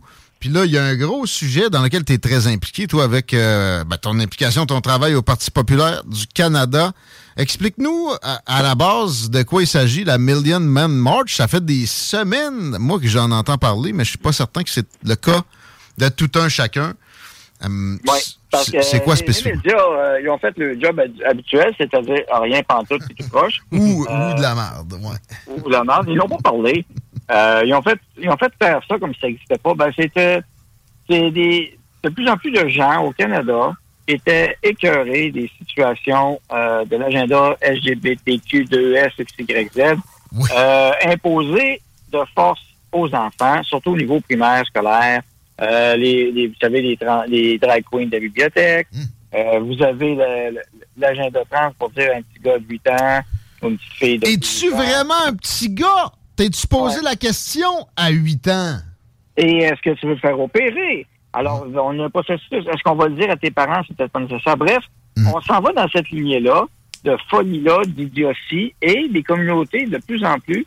Ben, finalement, il y aurait plein de casse d'accepter ça. C'est pas tout le monde qui accepte ça, de un. C'est assez rare, pas- je te dirais pas que- l'acceptation des enfants ça Ben du monde, ben du monde progressiste veut pas nécessairement qu'on on- on rentre avec ça dans les écoles. Ils veulent que le petit qui est tombé là-dedans ou qui, ou qui naturellement allait en ce sens-là se, se fasse crisser la paix. Puis c'est tout.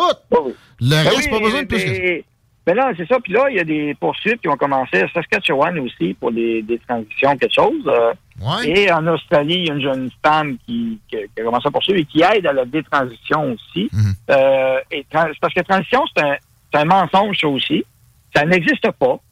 Euh, on fait croire ça, puis des médecins commencent à charcuter, et le mot est là, charcuter, ou vous pouvez utiliser le mot boucherie si vous voulez, euh, toutes sortes de- d'affaires de, trans- de, de transformation radicale. Des, des- des- des organes sains qui sont découpés carrément. Oh oui, carrément, là, mutilés, des mutilations, et euh, c'est souvent irréversible. Ça ne règle pas le problème de dysphorie du genre dont plusieurs euh, de ceux-là souffrent. Ah non, mais vous comprenez pas, il y a un taux de suicide beaucoup plus élevé chez les enfants qui ont de la dysphorie du genre.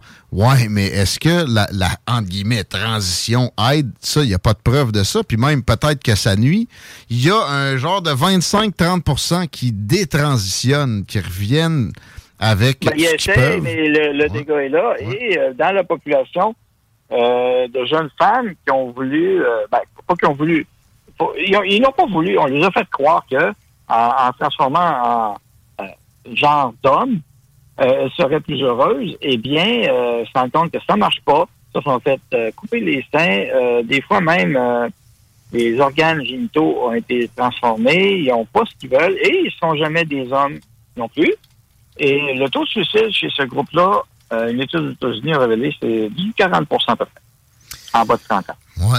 Bon, euh, tu sais, aussi, la, corrélation, la corrélation qu'on essaie de nous servir, c'est de la merde. C'est pas parce qu'il y a un, un plus haut taux de suicide chez ce genre de personnalité-là qu'il faut couper des. C'est du- Non, non, non. comment- non. Et, Bon. et- et donc, mais, mais c'est l'agenda imposé dans les écoles aussi. Euh, cette marche-là avait pour but euh, d'informer les gens. C'est pas une marche, contrairement à certains médias déjà anti-LGBT. Euh, dit, euh, tout d'ailleurs, non, non, non, ça n'a rien à voir. C'est contre cet agenda imposé aux enfants et on veut que les parents aient cette discussion-là avec leurs enfants. Et c'est pas à l'école de décider pour les parents qu'il en est. Et d'ailleurs, en plus, pour vous donner une idée comment c'est hypocrite, ben les syndicats euh, d'enseignants de l'Ontario et de d'autres, possiblement, peut-être même euh, au Québec, ça pas trop, ils n'ont pas trop parlé, mais euh, s'en sont mêlés. Ouais. Là, des contre-protestations. C'est eux autres qui faisaient le trouble. Et euh, il y en avait là-dedans qui étaient masqués, d'ailleurs, comme dans le temps de la coffre patente. OK. Euh, ben oui, ben oui, ça va ensemble. Hein? Masqué, ah, pas masqué avec des cagoules. Ben, non, de masque bleu, là. Ah ouais? oui, c'est, bizarre, c'est toute la même gang, des antipas, des extrémistes racistes. Avais-tu des, des drapeaux de l'Ukraine aussi?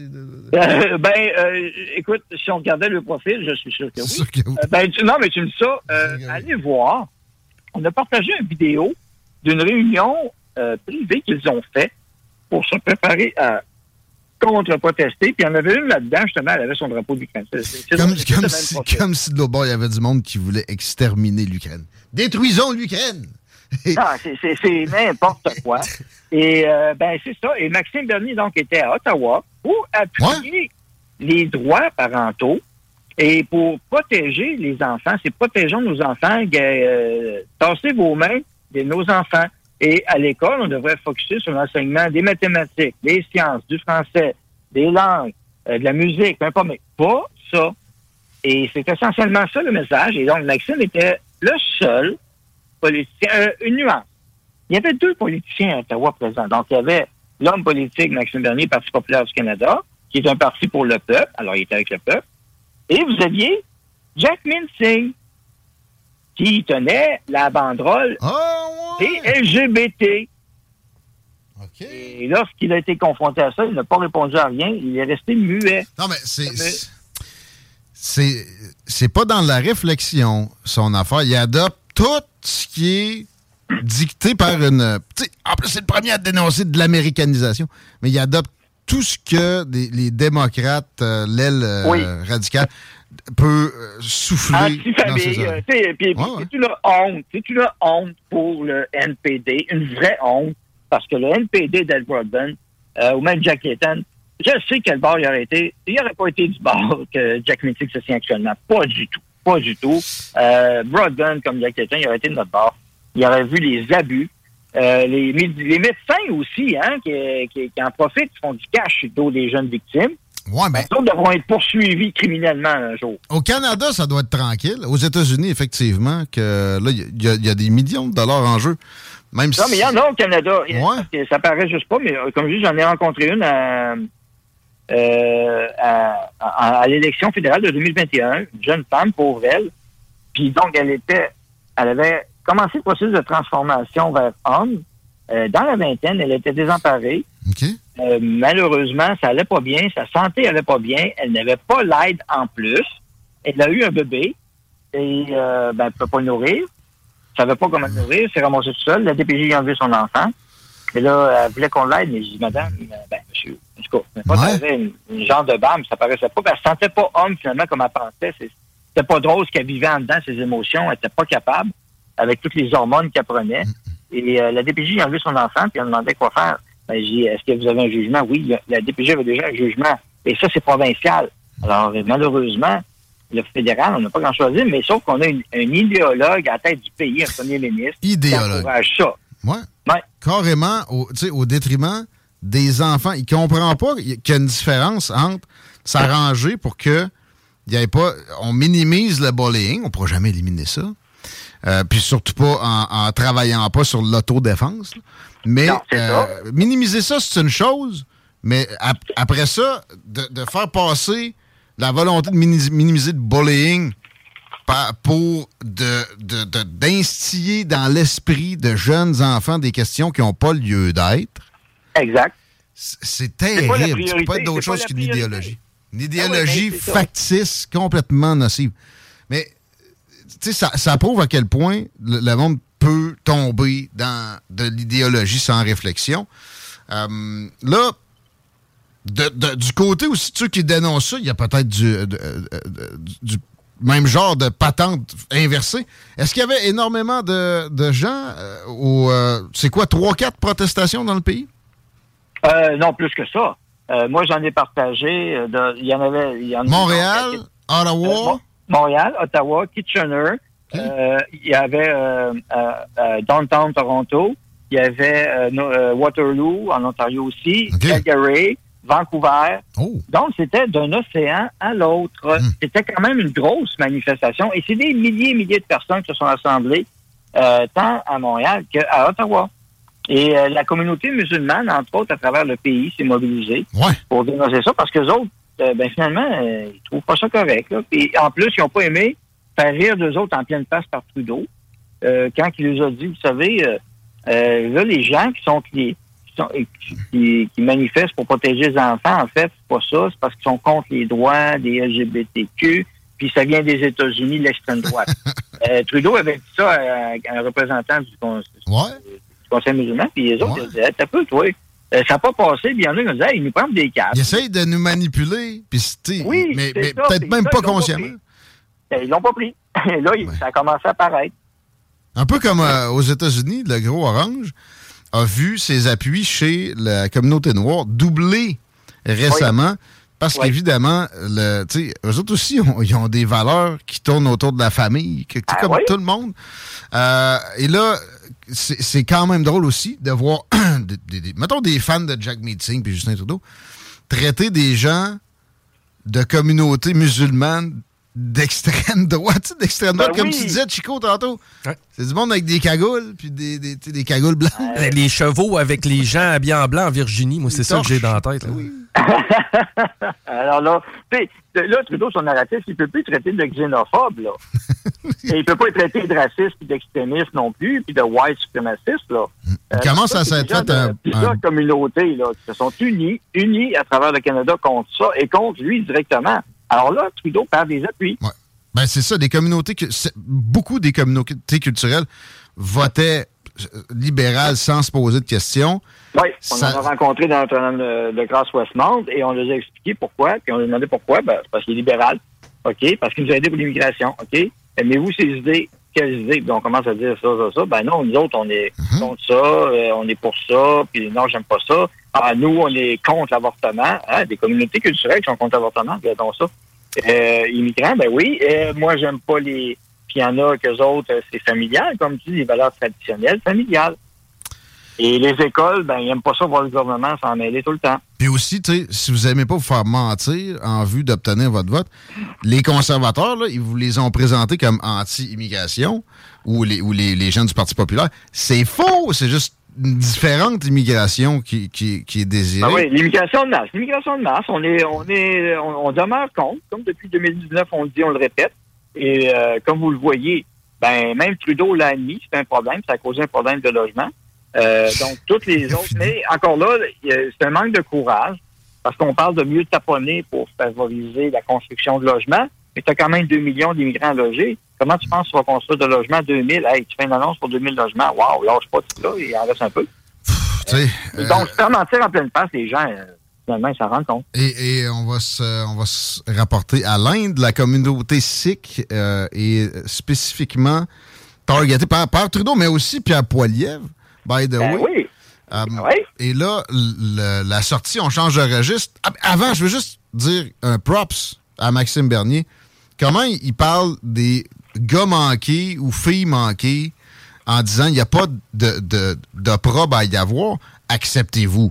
comme vous êtes, c'est correct un gars manqué. C'est parfait. Euh, puis je Ben pense oui, pas non euh, plus qu'il veut... ex- transitionner puis de se, cou- de, de se couper des morceaux pour ça. Non, puis Euh, au pire, si tu le fais, fais-le, mais t'es pas obligé de vanter ça partout puis d'instiller ça dans les, les esprits d'enfants de 7 ans. Euh, Il t'a mentionné un fantôme, Poliev, qui n'était pas au manif, lui. Ouais, OK. Qui, qui se jouait à l'hypocrisie. Ni de ses députés, hein? Ni de ses députés. Ah, aucun député conservateur. Ils n'ont pas, aucun. le droit. Aucun. Ils n'ont pas le droit. OK. Euh, ouais, l'Inde, euh, L'Inde, ben qui oui. est courtisée tant par Justin Trudeau que par Pierre Poilievre. Euh, ben, en fait, les ressortissants ici, pas le pays, alors que ça devrait être le cas parce que c'est notre rempart avec le Japon devant la montée en puissance de la Chine. Je te laisse expliquer ce que Trudeau a fait au cours des derniers jours comme sortie Ben oui, il a, juste, il a juste écœuré la cinquième puissance euh, au monde, dont une puissance nucléaire qui est l'Inde. Euh, quel idiot.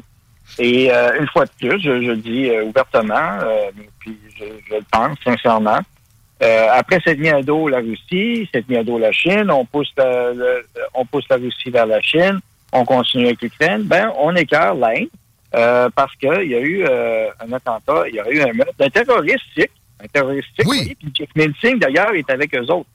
Euh, Singh C'est un euh, au courant, puis il aurait peut-être fait peut-être des pressions de son bord aussi.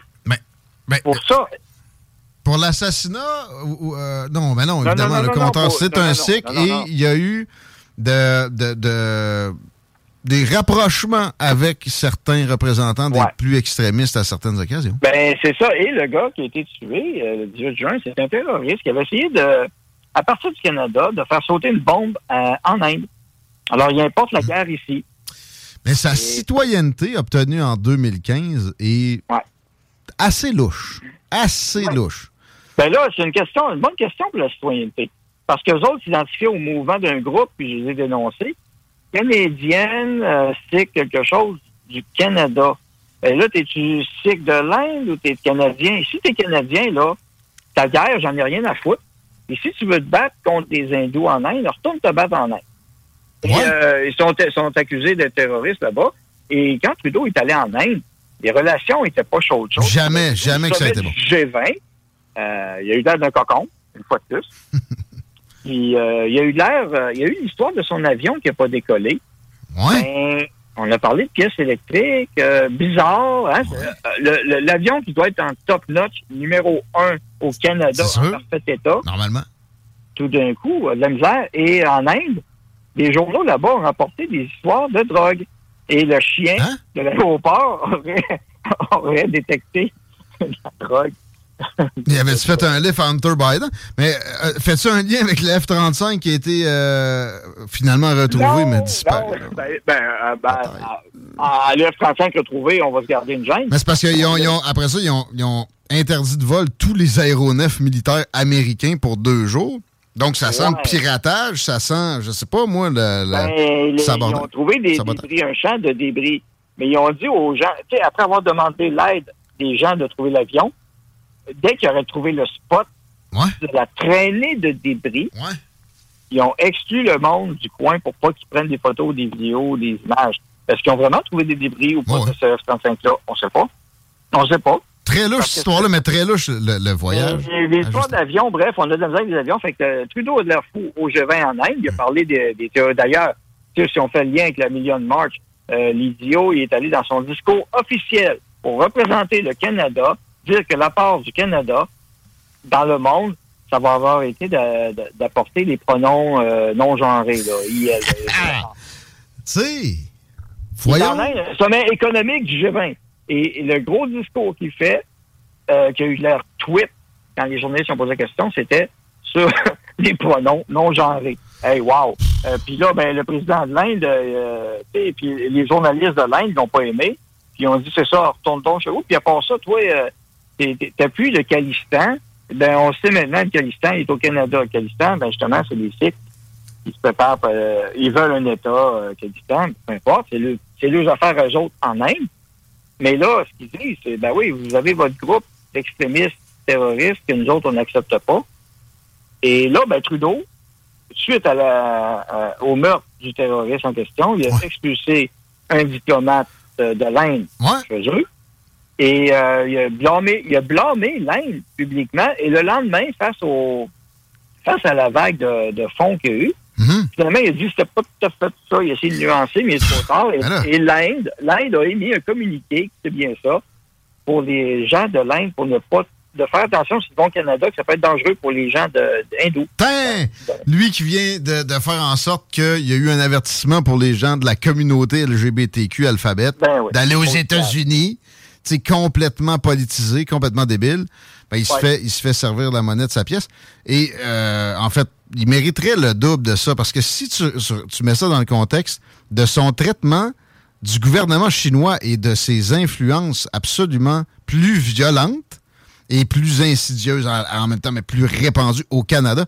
Puis euh, le, le silence autour de ça, il, il- il- il a tout gardé confidentiel, ce que euh, finalement était autre que la pointe de l'iceberg qu'on a connue récemment là, sur euh, bon sa fondation, puis etc. Oui, c'est ça. Puis ça, là-dessus, euh, Poliev, euh, il a eu raison sur une affaire. Que Trudeau, il n'a pas tout donné ce qu'il avait donner concernant l'histoire de l'Inde. Mais là, c'est parce qu'il a embarqué tout le Canada contre l'Inde et qui est avec le BRICS en passant BRICS, faut-il le rappeler, euh, Brésil, Russie, Inde, Chine, Afrique du Sud, et que, à, auquel- à laquelle s'est ajouté d'ailleurs l'Arabie Saoudite récemment, le pétrole, c'est bon. C'est tous des, tous des alliés qu'on perd. là. On- le- Trudeau est isolé sur la planète Terre. Fait qu'on se met à dos l'Inde, qui fait partie du BRICS, qui est en train de bâtir une monnaie qui va être contre nous autres. Ben, ben, ben, ça, tu sais, il se dit beaucoup de choses sur le BRICS. C'est les non-alignés 2.0. Euh, ça n'a jamais mené à grand-chose, les non-alignés. S'il y a une monnaie qui sort de là, peut-être, mais tu sais, la, la Chine et l'Inde vont pas se réconcilier prochainement. Même si on les pousse vraiment fort d'un bras l'un de l'autre, la Russie puis la Chine, c'est- pas, pas une question, comment je c'est pas une question d'amour. C'est une question d'intérêt commun et de partenaire, de partenariat. Ouais. Et l'Inde, la Chine, la Russie, euh, ben, ce sont des partenaires aussi nucléaires. Ce sont des puissances nucléaires. Mais ça, je veux dire- Alors, le Brésil, le Brésil fait des vecteurs. Eux autres sont spécialisés dans les vecteurs. Ils n'ont pas, de- ils ont pas d'armes nucléaires, apparemment. Ajouté apparemment, mais on sait peut-être plus. Mais c'est des fournisseurs de, de composants de missiles. Ouais. Alors, Non, non, c'est des euh, grandes puissances. C'est le- Ouais, mais, ouais, mais c'est pas non plus l'OTAN euh, inversé. Ça, il faut faire attention. Mais, Non, mais, non, exactement, mais pareil, d'accord avec toi. de, de- de les pousser ensemble davantage, c'est l'apanage des progressistes. Joe Biden a bien pu avoir reçu Narendra Modi à Washington récemment.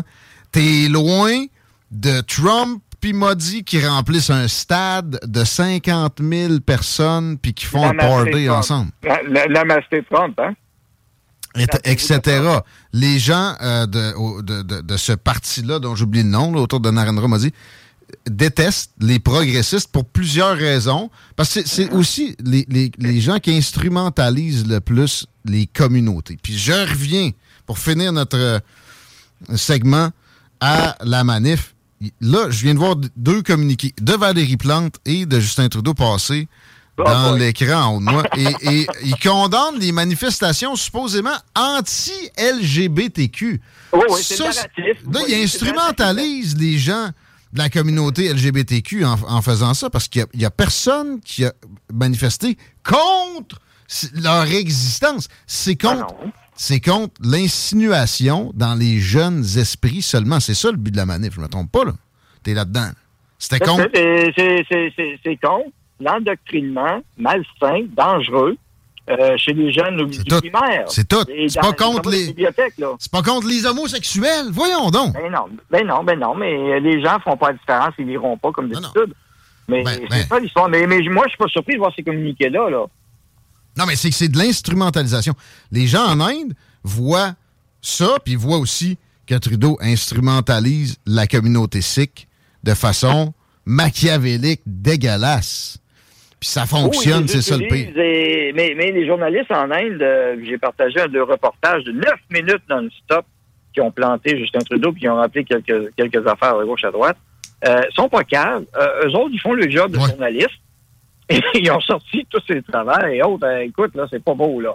Euh, et si nos journalistes faisaient la vraie job ici, ce communiqué-là serait démoli par nos médias. Il y en- ben, il y en a plus de médias indépendants.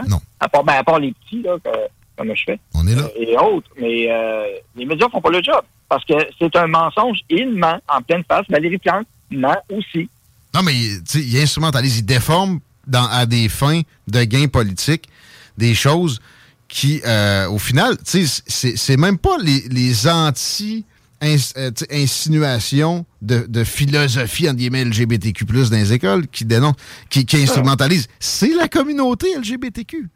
Parce qu'ils jouent sur le sentiment émotionnel le, de, le- de, de, euh, de pitié puis de, de, gentillesse de gens qui réfléch- réfléchissent pas plus loin que ça, puis c'est- la norme, ils le savent. C'est dégueulasse. Mais là, ce que j'ai hâte de voir, parce que euh, ces communiqués-là venant de Valérie Justin, ben, on s'y attendait. Pierre Poliev, qu'est-ce qu'il va dire là-dessus? J'ai bien hâte de voir. Parce que lui, il n'était pas là, euh, évidemment, à Manif. Il n'y avait aucun de ses députés qui était là. Alors, il ajoute tant qu'il ne l'a pas fait. Il espère qu'on va les oublier. Euh, puis, ben, on a parlé tantôt de l'Inde. Ben, la semaine prochaine, vous savez que le quêteux euh, de l'Ukraine s'en vient. Ah ouais, non, je savais pas. Euh, Au Canada, donc il va aller au Parlement et il va sûrement être encore tout applaudi par tout le monde.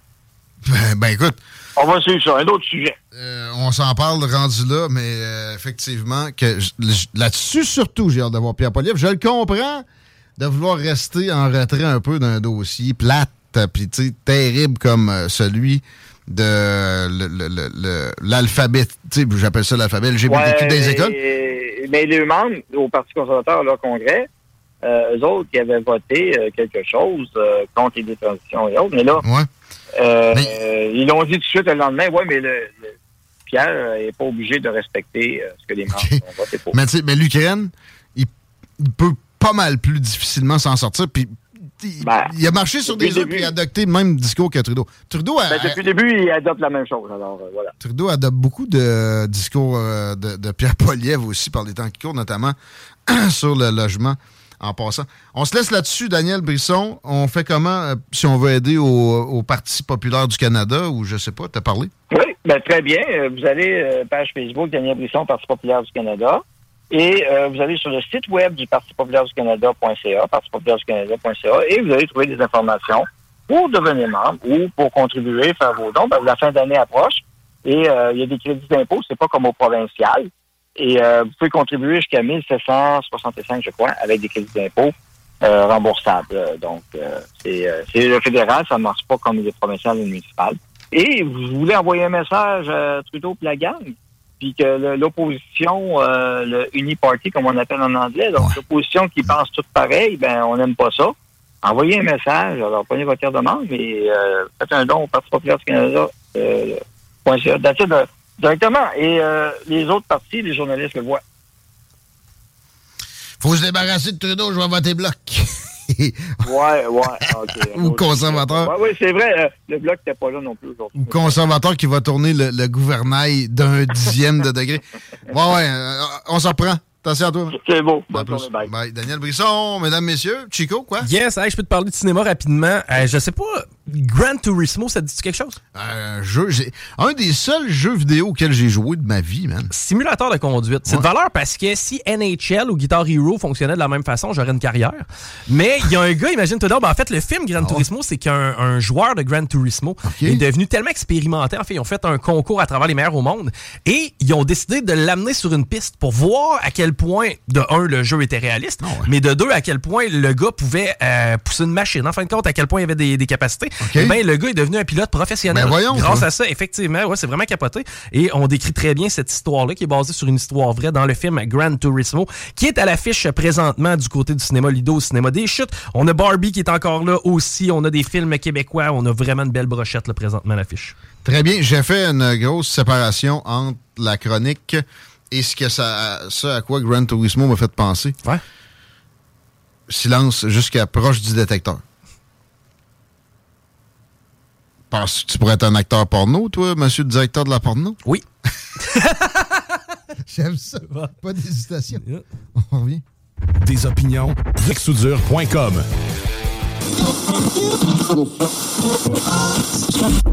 Qui est là? 969. CJMD. CJMD 96.9 Lévis. Demandez à l'assistant Google ou Alexa. Vous écoutez la meilleure radio de Québec. On vous l'a-tu assez dit les dernières secondes? Vous écoutez CGMD. Excusez, j'ai échappé un petit peu la mise en onde. un peu de perte d'habitude de mon côté. C'est politique correct euh, jusqu'à pas mal dans, dans quelques minutes. Et ensuite, c'est Ars Macabre. Oubliez pas ça. On se met une petite revue Twitter, Chico, si tu veux bien.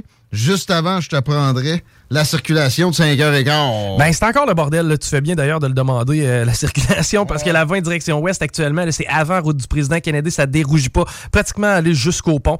Euh, même chose dans le secteur Saint-Nicolas, on le voit qu'à la tête des ponts, c'est pas extrêmement fluide. L'accès au pont La Porte, c'est compliqué à cette heure-ci. On est quasiment au Ikea sur Duplessis, on est quasiment à Amel sur Henri IV. Accident sur Robert Bourassa, direction nord, c'est dans le secteur Charret, peut-être un peu dépassé. Et la capitale, par contre, ça tend à s'améliorer. C'est à peu près le seul secteur qui va pas si mal. là. Cool. Ben pour ça, OK, c'est la revue X. J'allais dire Twitter, mais c'est fini ce temps-là. Pourtant, par exemple, je me connecte, puis c'est bien écrit Twitter, puis je vois pas de X. Ce qui se passe là, donc. Il se passe une bonne affaire parce que. La, la bipolarité à Elon. Non, non, non, ben moi, je- moi je me suis connecté sur X aussi, pas plus tard que tantôt quand tu m'as dit d'aller jeter un œil, mais. euh, Regarde. Les euh, hashtags qui sont populaires présentement, il y a le Million Merch of Canada. Évidemment, qu'on vient de traiter abondamment avec Daniel Brisson. L'entrevue va se retrouver sur l'application puis le 969fm.ca dans, je te dirais, une trentaine de minutes. Chico, ça a-tu de? Ah oui, si j'ai accès au fichier sans problème. Trudeau Backstarer, on a parlé aussi euh, par la bande, évidemment. Euh, au cours des dernières minutes, euh, hashtag invasion. Et encore là, bon, quand tu veux pas argumenter, tu sais que tu es dans le champ, qu'est-ce que tu fais? je traite propos? le nom, je, je te- je te donne, je te traite un de nom. J'essaie de catégoriser quelqu'un dans une zone qui le rend indéfendable d'emblée pour le monde qui, en majorité, anyway, a pas le temps d'analyser quoi que ce soit. Fait qu'on va se faire traiter de, je sais pas, raciste avec ce hashtag-là, de la façon dont je veux le traiter. Hashtag invasion.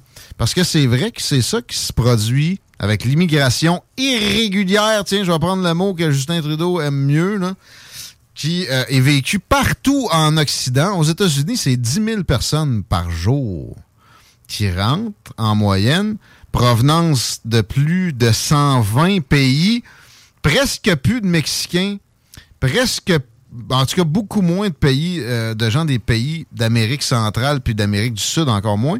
Mais là, ça se promène encore à la frontière mexicaine. Ouais. Parce que partout dans le monde, on a compris que les États-Unis, premièrement, acceptent n'importe qui, mais deuxièmement, euh, on donne 2200 pièces par mois, on donne des billets de train, on donne des chambres d'hôtel 5 étoiles que les vétérans de l'armée américaine ont jamais pu avoir plus que peut-être une semaine dans le temps de la COVID.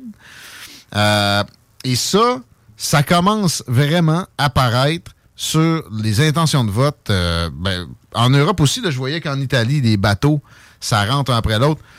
Et aux États-Unis, les, les démocrates comme le maire de New York se montrent préoccupés de la patente. New York est assez loin de la frontière, mais souvent, il y a des choix qui sont faits par les arrivants euh, en termes de, localisation. qui ce- ce- C'est New York, c'est Chicago, etc. Puis Chicago aussi, il y a du brasse camarade de ce côté-là, une ville qui est pas capable de sortir de voter démocrate, pareil comme New York, depuis des décennies, et on voit les résultats. Mais même, en passant, même si c'était républicain depuis 30 ans, ça serait d'autres problèmes. Il y aurait des problèmes. Il faut que tu t'alternes. Il me semble que c'est assez évident. Pas capable de faire ça, ces communautés-là, c'est pathétique, et, et ça s'empire. Au moins, à un moment donné, ça donne un réflexe. Par contre, en même temps, le réflexe est, mitigé. Je prenais un reportage hier sur le conseil de ville à New York. Ils ont passé le deux tiers du temps à jaser de démonter la statue de Christophe Colomb. Je sais plus dans, dans, quel des Five Boroughs. Mais tu sais, ça fait pitié pendant que si tu laisses ça aller comme ça, 10 000 personnes par jour, des millions par année, t'auras plus de pays. Et c'est pas raciste de penser ça. Le tissu social, ce qui a, ce qui a généré l'attractivité des États-Unis, c'est ça. C'est pas euh, juste la chance ou le hasard. C'est ben, peut-être c'est le hasard qui a donné ce tissu- social-là. Mais ça reste que il y a une certaine homogénéité qui est nécessaire pour que un, un pays puisse fonctionner. Puis si tu brises ça radicalement, tu vas briser le, foyer d'immigration le plus généreux au monde, en soi. Les immigrants sont très conscients de ça, by the way. dans une grosse proportion. Euh, et de plus en plus, justement, c'est ça, ça se transpose dans le vote. Je voyais un sondage sur la présidentielle américaine. Trump est devant Joe Biden avec 90 accusations sur le dos. Le monde commence à catcher et c'est un mouvement qui, je vois pas comment pourrait s'arrêter.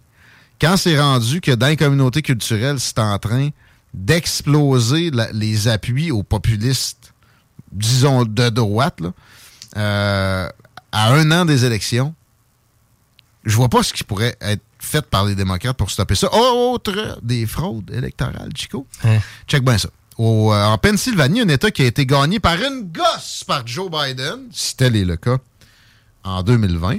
Ils viennent d'annoncer que quand tu vas prendre ton permis de conduire, tu vas être automatiquement mis sur la liste électorale. OK. OK?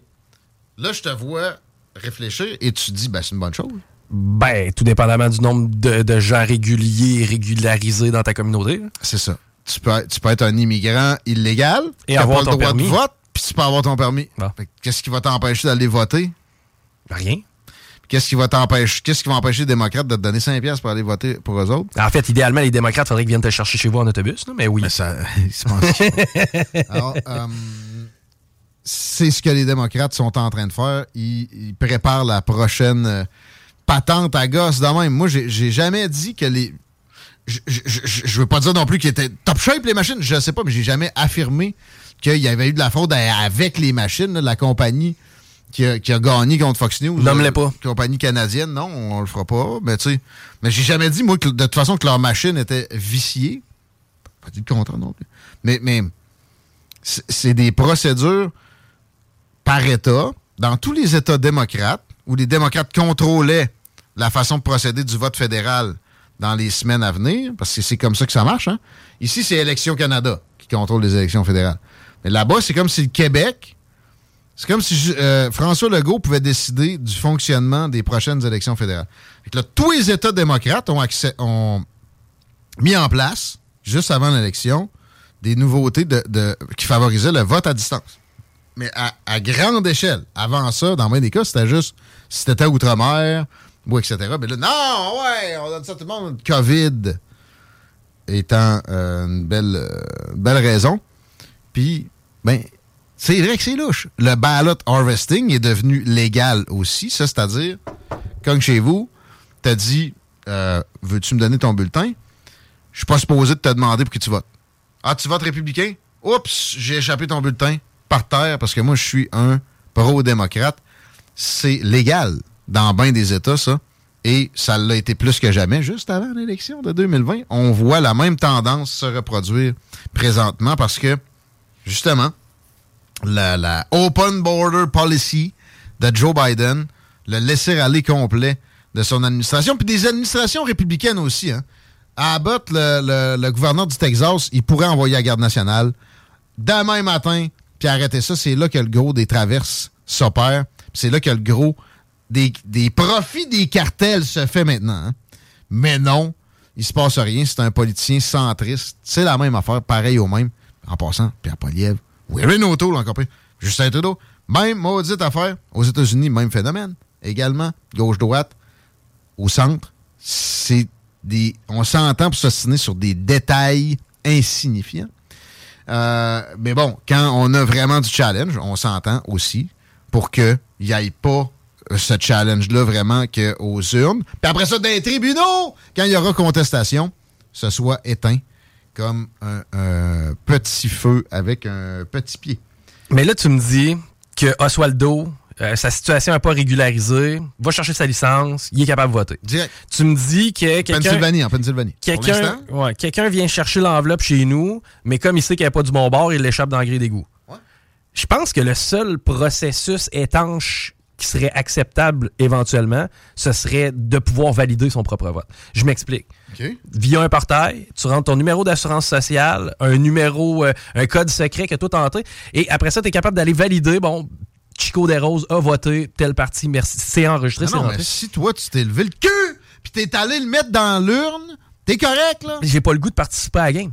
Parce que là, tu viens de me démontrer que la game, elle, elle fonctionne pas. Non, non, mais ils l'ont. ils- la vis. Ici, on n'en est pas rendu là. Non. Ici, il n'y a pas de machine de comptabilisation des votes, by the way.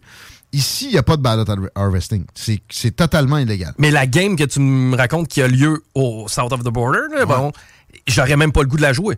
Parce que à base, je sais qu'elle est corrompue, je sais qu'elle est vicière, cet exercice-là. Pourquoi j'y participerais?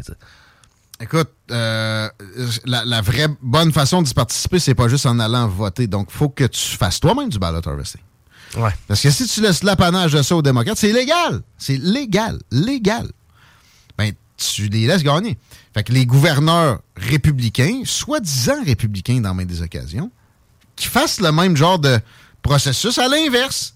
Qui interdisent. euh, Puis il y en a qui sont, qui sont réveillés là-dessus, puis regarde comment ils sont présentés. Des racistes. Mais si quand ils continuent à avoir peur de ça, ils méritent bien le sort qui leur arrive. Tu sais, si, t'as peur de te faire traiter de raciste quand tu sais que tu l'es pas, tu vaux pas de la merde, là. Non. Tu, tu mérites de perdre tes élections en répétition et d'être gouverné par des gens comme Joe Biden. Check bien, là. Euh, ce qu'ils ont fait dans certains États où des, les gouverneurs sont plus réveillés que d'autres, c'est qu'ils ont demandé, de- euh, ils ont obligé le, le vote sur place avec un ID. Ils se sont fait traiter de raciste pour ça. C'est vrai que c'est de l'extrême droite. Ben oui. Endure-les, puis si t'es pas capable d'endurer ça, tu, tu vois rien. Euh, hashtag COVID pour terminer à 17h25 dans Politigui, correct, déjà. Parce que la coordination, là, c'est mon traitement, mais le hashtag COVID est là.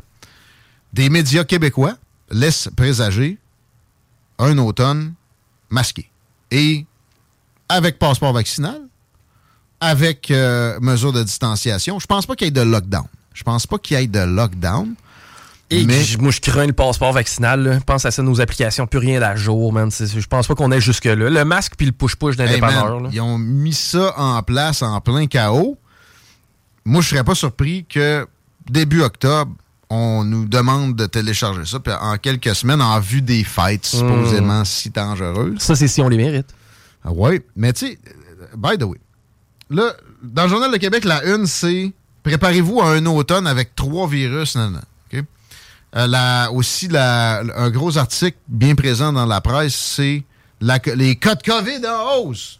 Tan, tan, tan, OK? Euh, Il y a des cycles dans les virus respiratoires en général. Là, après trois hivers supposément si terribles, on est plus que dû pour qu'il y ait une accalmie. Parce qu'il y a de la... Ben oui, on est, on est revenu d'avouer que c'est possible, de l'immunité naturelle. On a. Puis on a en plus la vaccinale, qui n'est pas, qui est pas complètement à écarter. là. Il n'y a pas aussi le fameux virus saisonnier? Même le si le- changement de saison, le, rep- le fait qu'on refait marcher nos calorifères. le- Ben oui, Ah. la- l'assèchement des voies respiratoires fait que nos, nos, euh, nos organismes, généralement, sont plus enclins à, à absorber ce genre de virus-là. Sauf que quand tu l'as pogné trois fois en trois ans, mettons, tu vas le pogner pas mal moins raide. Les, les hôpitaux ont pas mal moins de chances d'être en- engorgés. Et tout ce qui est positif en ce sens-là est systématiquement écarté depuis ces années-là, sauf une petite accalmie depuis quoi? Janvier, euh, bon, mettons février l'année passée. Euh, et, euh, bon, OK, on a eu un temps des fêtes soi-disant normal, donc mettons un an. là. Euh, mais c'est ça, ils sont, sont plus capables. là. Ils ne peuvent plus de nous refaire peur avec ça. Et c'est ça. L'année passée, à pareille date, on n'a pas vu ça, en fait. On n'a pas vu ça. Fait que ça fait un an et demi qu'on a appelé. On avait un break. Là, on le voit, là. Ouais. J- j- écoute, c'est drôle parce qu'on s'est pas consulté. Puis c'est pas pour rien que je jouais dans mes faces. Parce qu'en ouverture, j'avais préparé quelque chose. Tu sais, des re- moi, ce que j'aime- faire, c'est des retours dans le temps. Je vais te donner un article. J'aimerais ça que tu lises le titre puis que tu lises aussi le préambule à voix haute. Euh, tu, tu me diras si c'est un petit peu d'adon. Passe-moi la feuille. Le, le gros titre, là. Le métapneumovirus fait des ravages chez les enfants. Chaque année, le microbe est responsable de centaines d'hospitalisations. Ça s'appelle le pneumonie. ça. Ouais, puis lis, lis juste aussi l'autre. euh, Chicago, le métapneumovirus, un virus découvert il y a tout juste deux ans, est en train de devenir l'un des grands responsables de, de bon nombre d'infections, Euh, notamment de rhume, de tout, de troubles respiratoires et de congestion chez les enfants. Il est où, lui? 2003, ça. Il est où, lui, le métapneumovirus? Je sais pas, on n'a pas de masque pourtant, on n'a pas de crise mondiale? The fuck? C'est bien bizarre. Les masques sont inutiles. C'est prouvé fortement. Là. Puis il y a même eu des, peer reviews qui ont essayé de challenger. La dernière étude qui est sortie en ce sens-là, ça a été des échecs. Puis même, des, gars comme Smurkonish à CNN adopte la patente, soumet ça à Anthony Fauci, qui dit la science incarnée lui-même. Puis tout ce qui est capable de sortir, c'est une réflexion anti-scientifique. Ouais, mais individuellement, ni fois, ça marche. Hey! Une recherche en médecine, c'est une population. Puis si on dit que c'est inefficace, c'est une population, lâche-moi le individuel. On se fait frauder, on va continuer de se faire frauder. Continuons. Ça va être ça l'automne. La bonne nouvelle, c'est que là 20 ans, on n'en faisait pas de cas. Ouais. Bon, on ben, faisait un ben, article de journal, mais ça arrêtait là. Il y a eu le SRAS à, cette année-là. Hein? Il y en font mention d'ailleurs dans l'article un peu plus loin. Je te le laisserai pour ton divertissement personnel. Puis euh, le SRAS, à la Commission européenne, avait été dénoncé comme avoir, été une euh, opportunité pour les pharmaceutiques de devenir extrêmement alarmistes et s'en mettre plein les poches avec des cochonneries. Et on parle pas de petites pilules faciles à produire. Il était question de vaccins puis de traitements lourds, de traitements coûteux. Et bien souvent inefficaces. On s'en va de même. 17h30, je laisse avec une pause. Je sais pas ce qui va jouer dans les prochaines minutes. Je le dis pas parce que pour moi, la gang d'Ars Macabre va prendre quand même un certain contrôle assez rapidement de la playlist. Euh, on se retrouve demain, jeudi, mon Chico. Yeah! Bonne soirée, les paupiètes. Ciao. Straight out of Levy. Mom deserves the best, and there's no better place to shop for Mother's Day than Whole Foods Market. They're your destination for unbeatable savings, from premium gifts to show-stopping flowers and irresistible desserts. Start by saving 33% with Prime on all body care and candles. Then get a 15-stem bunch of tulips for just $9.99 each with Prime. Round out Mom's menu with festive rosé, irresistible berry chantilly cake, and more special treats. Come celebrate Mother's Day at Whole Foods Market.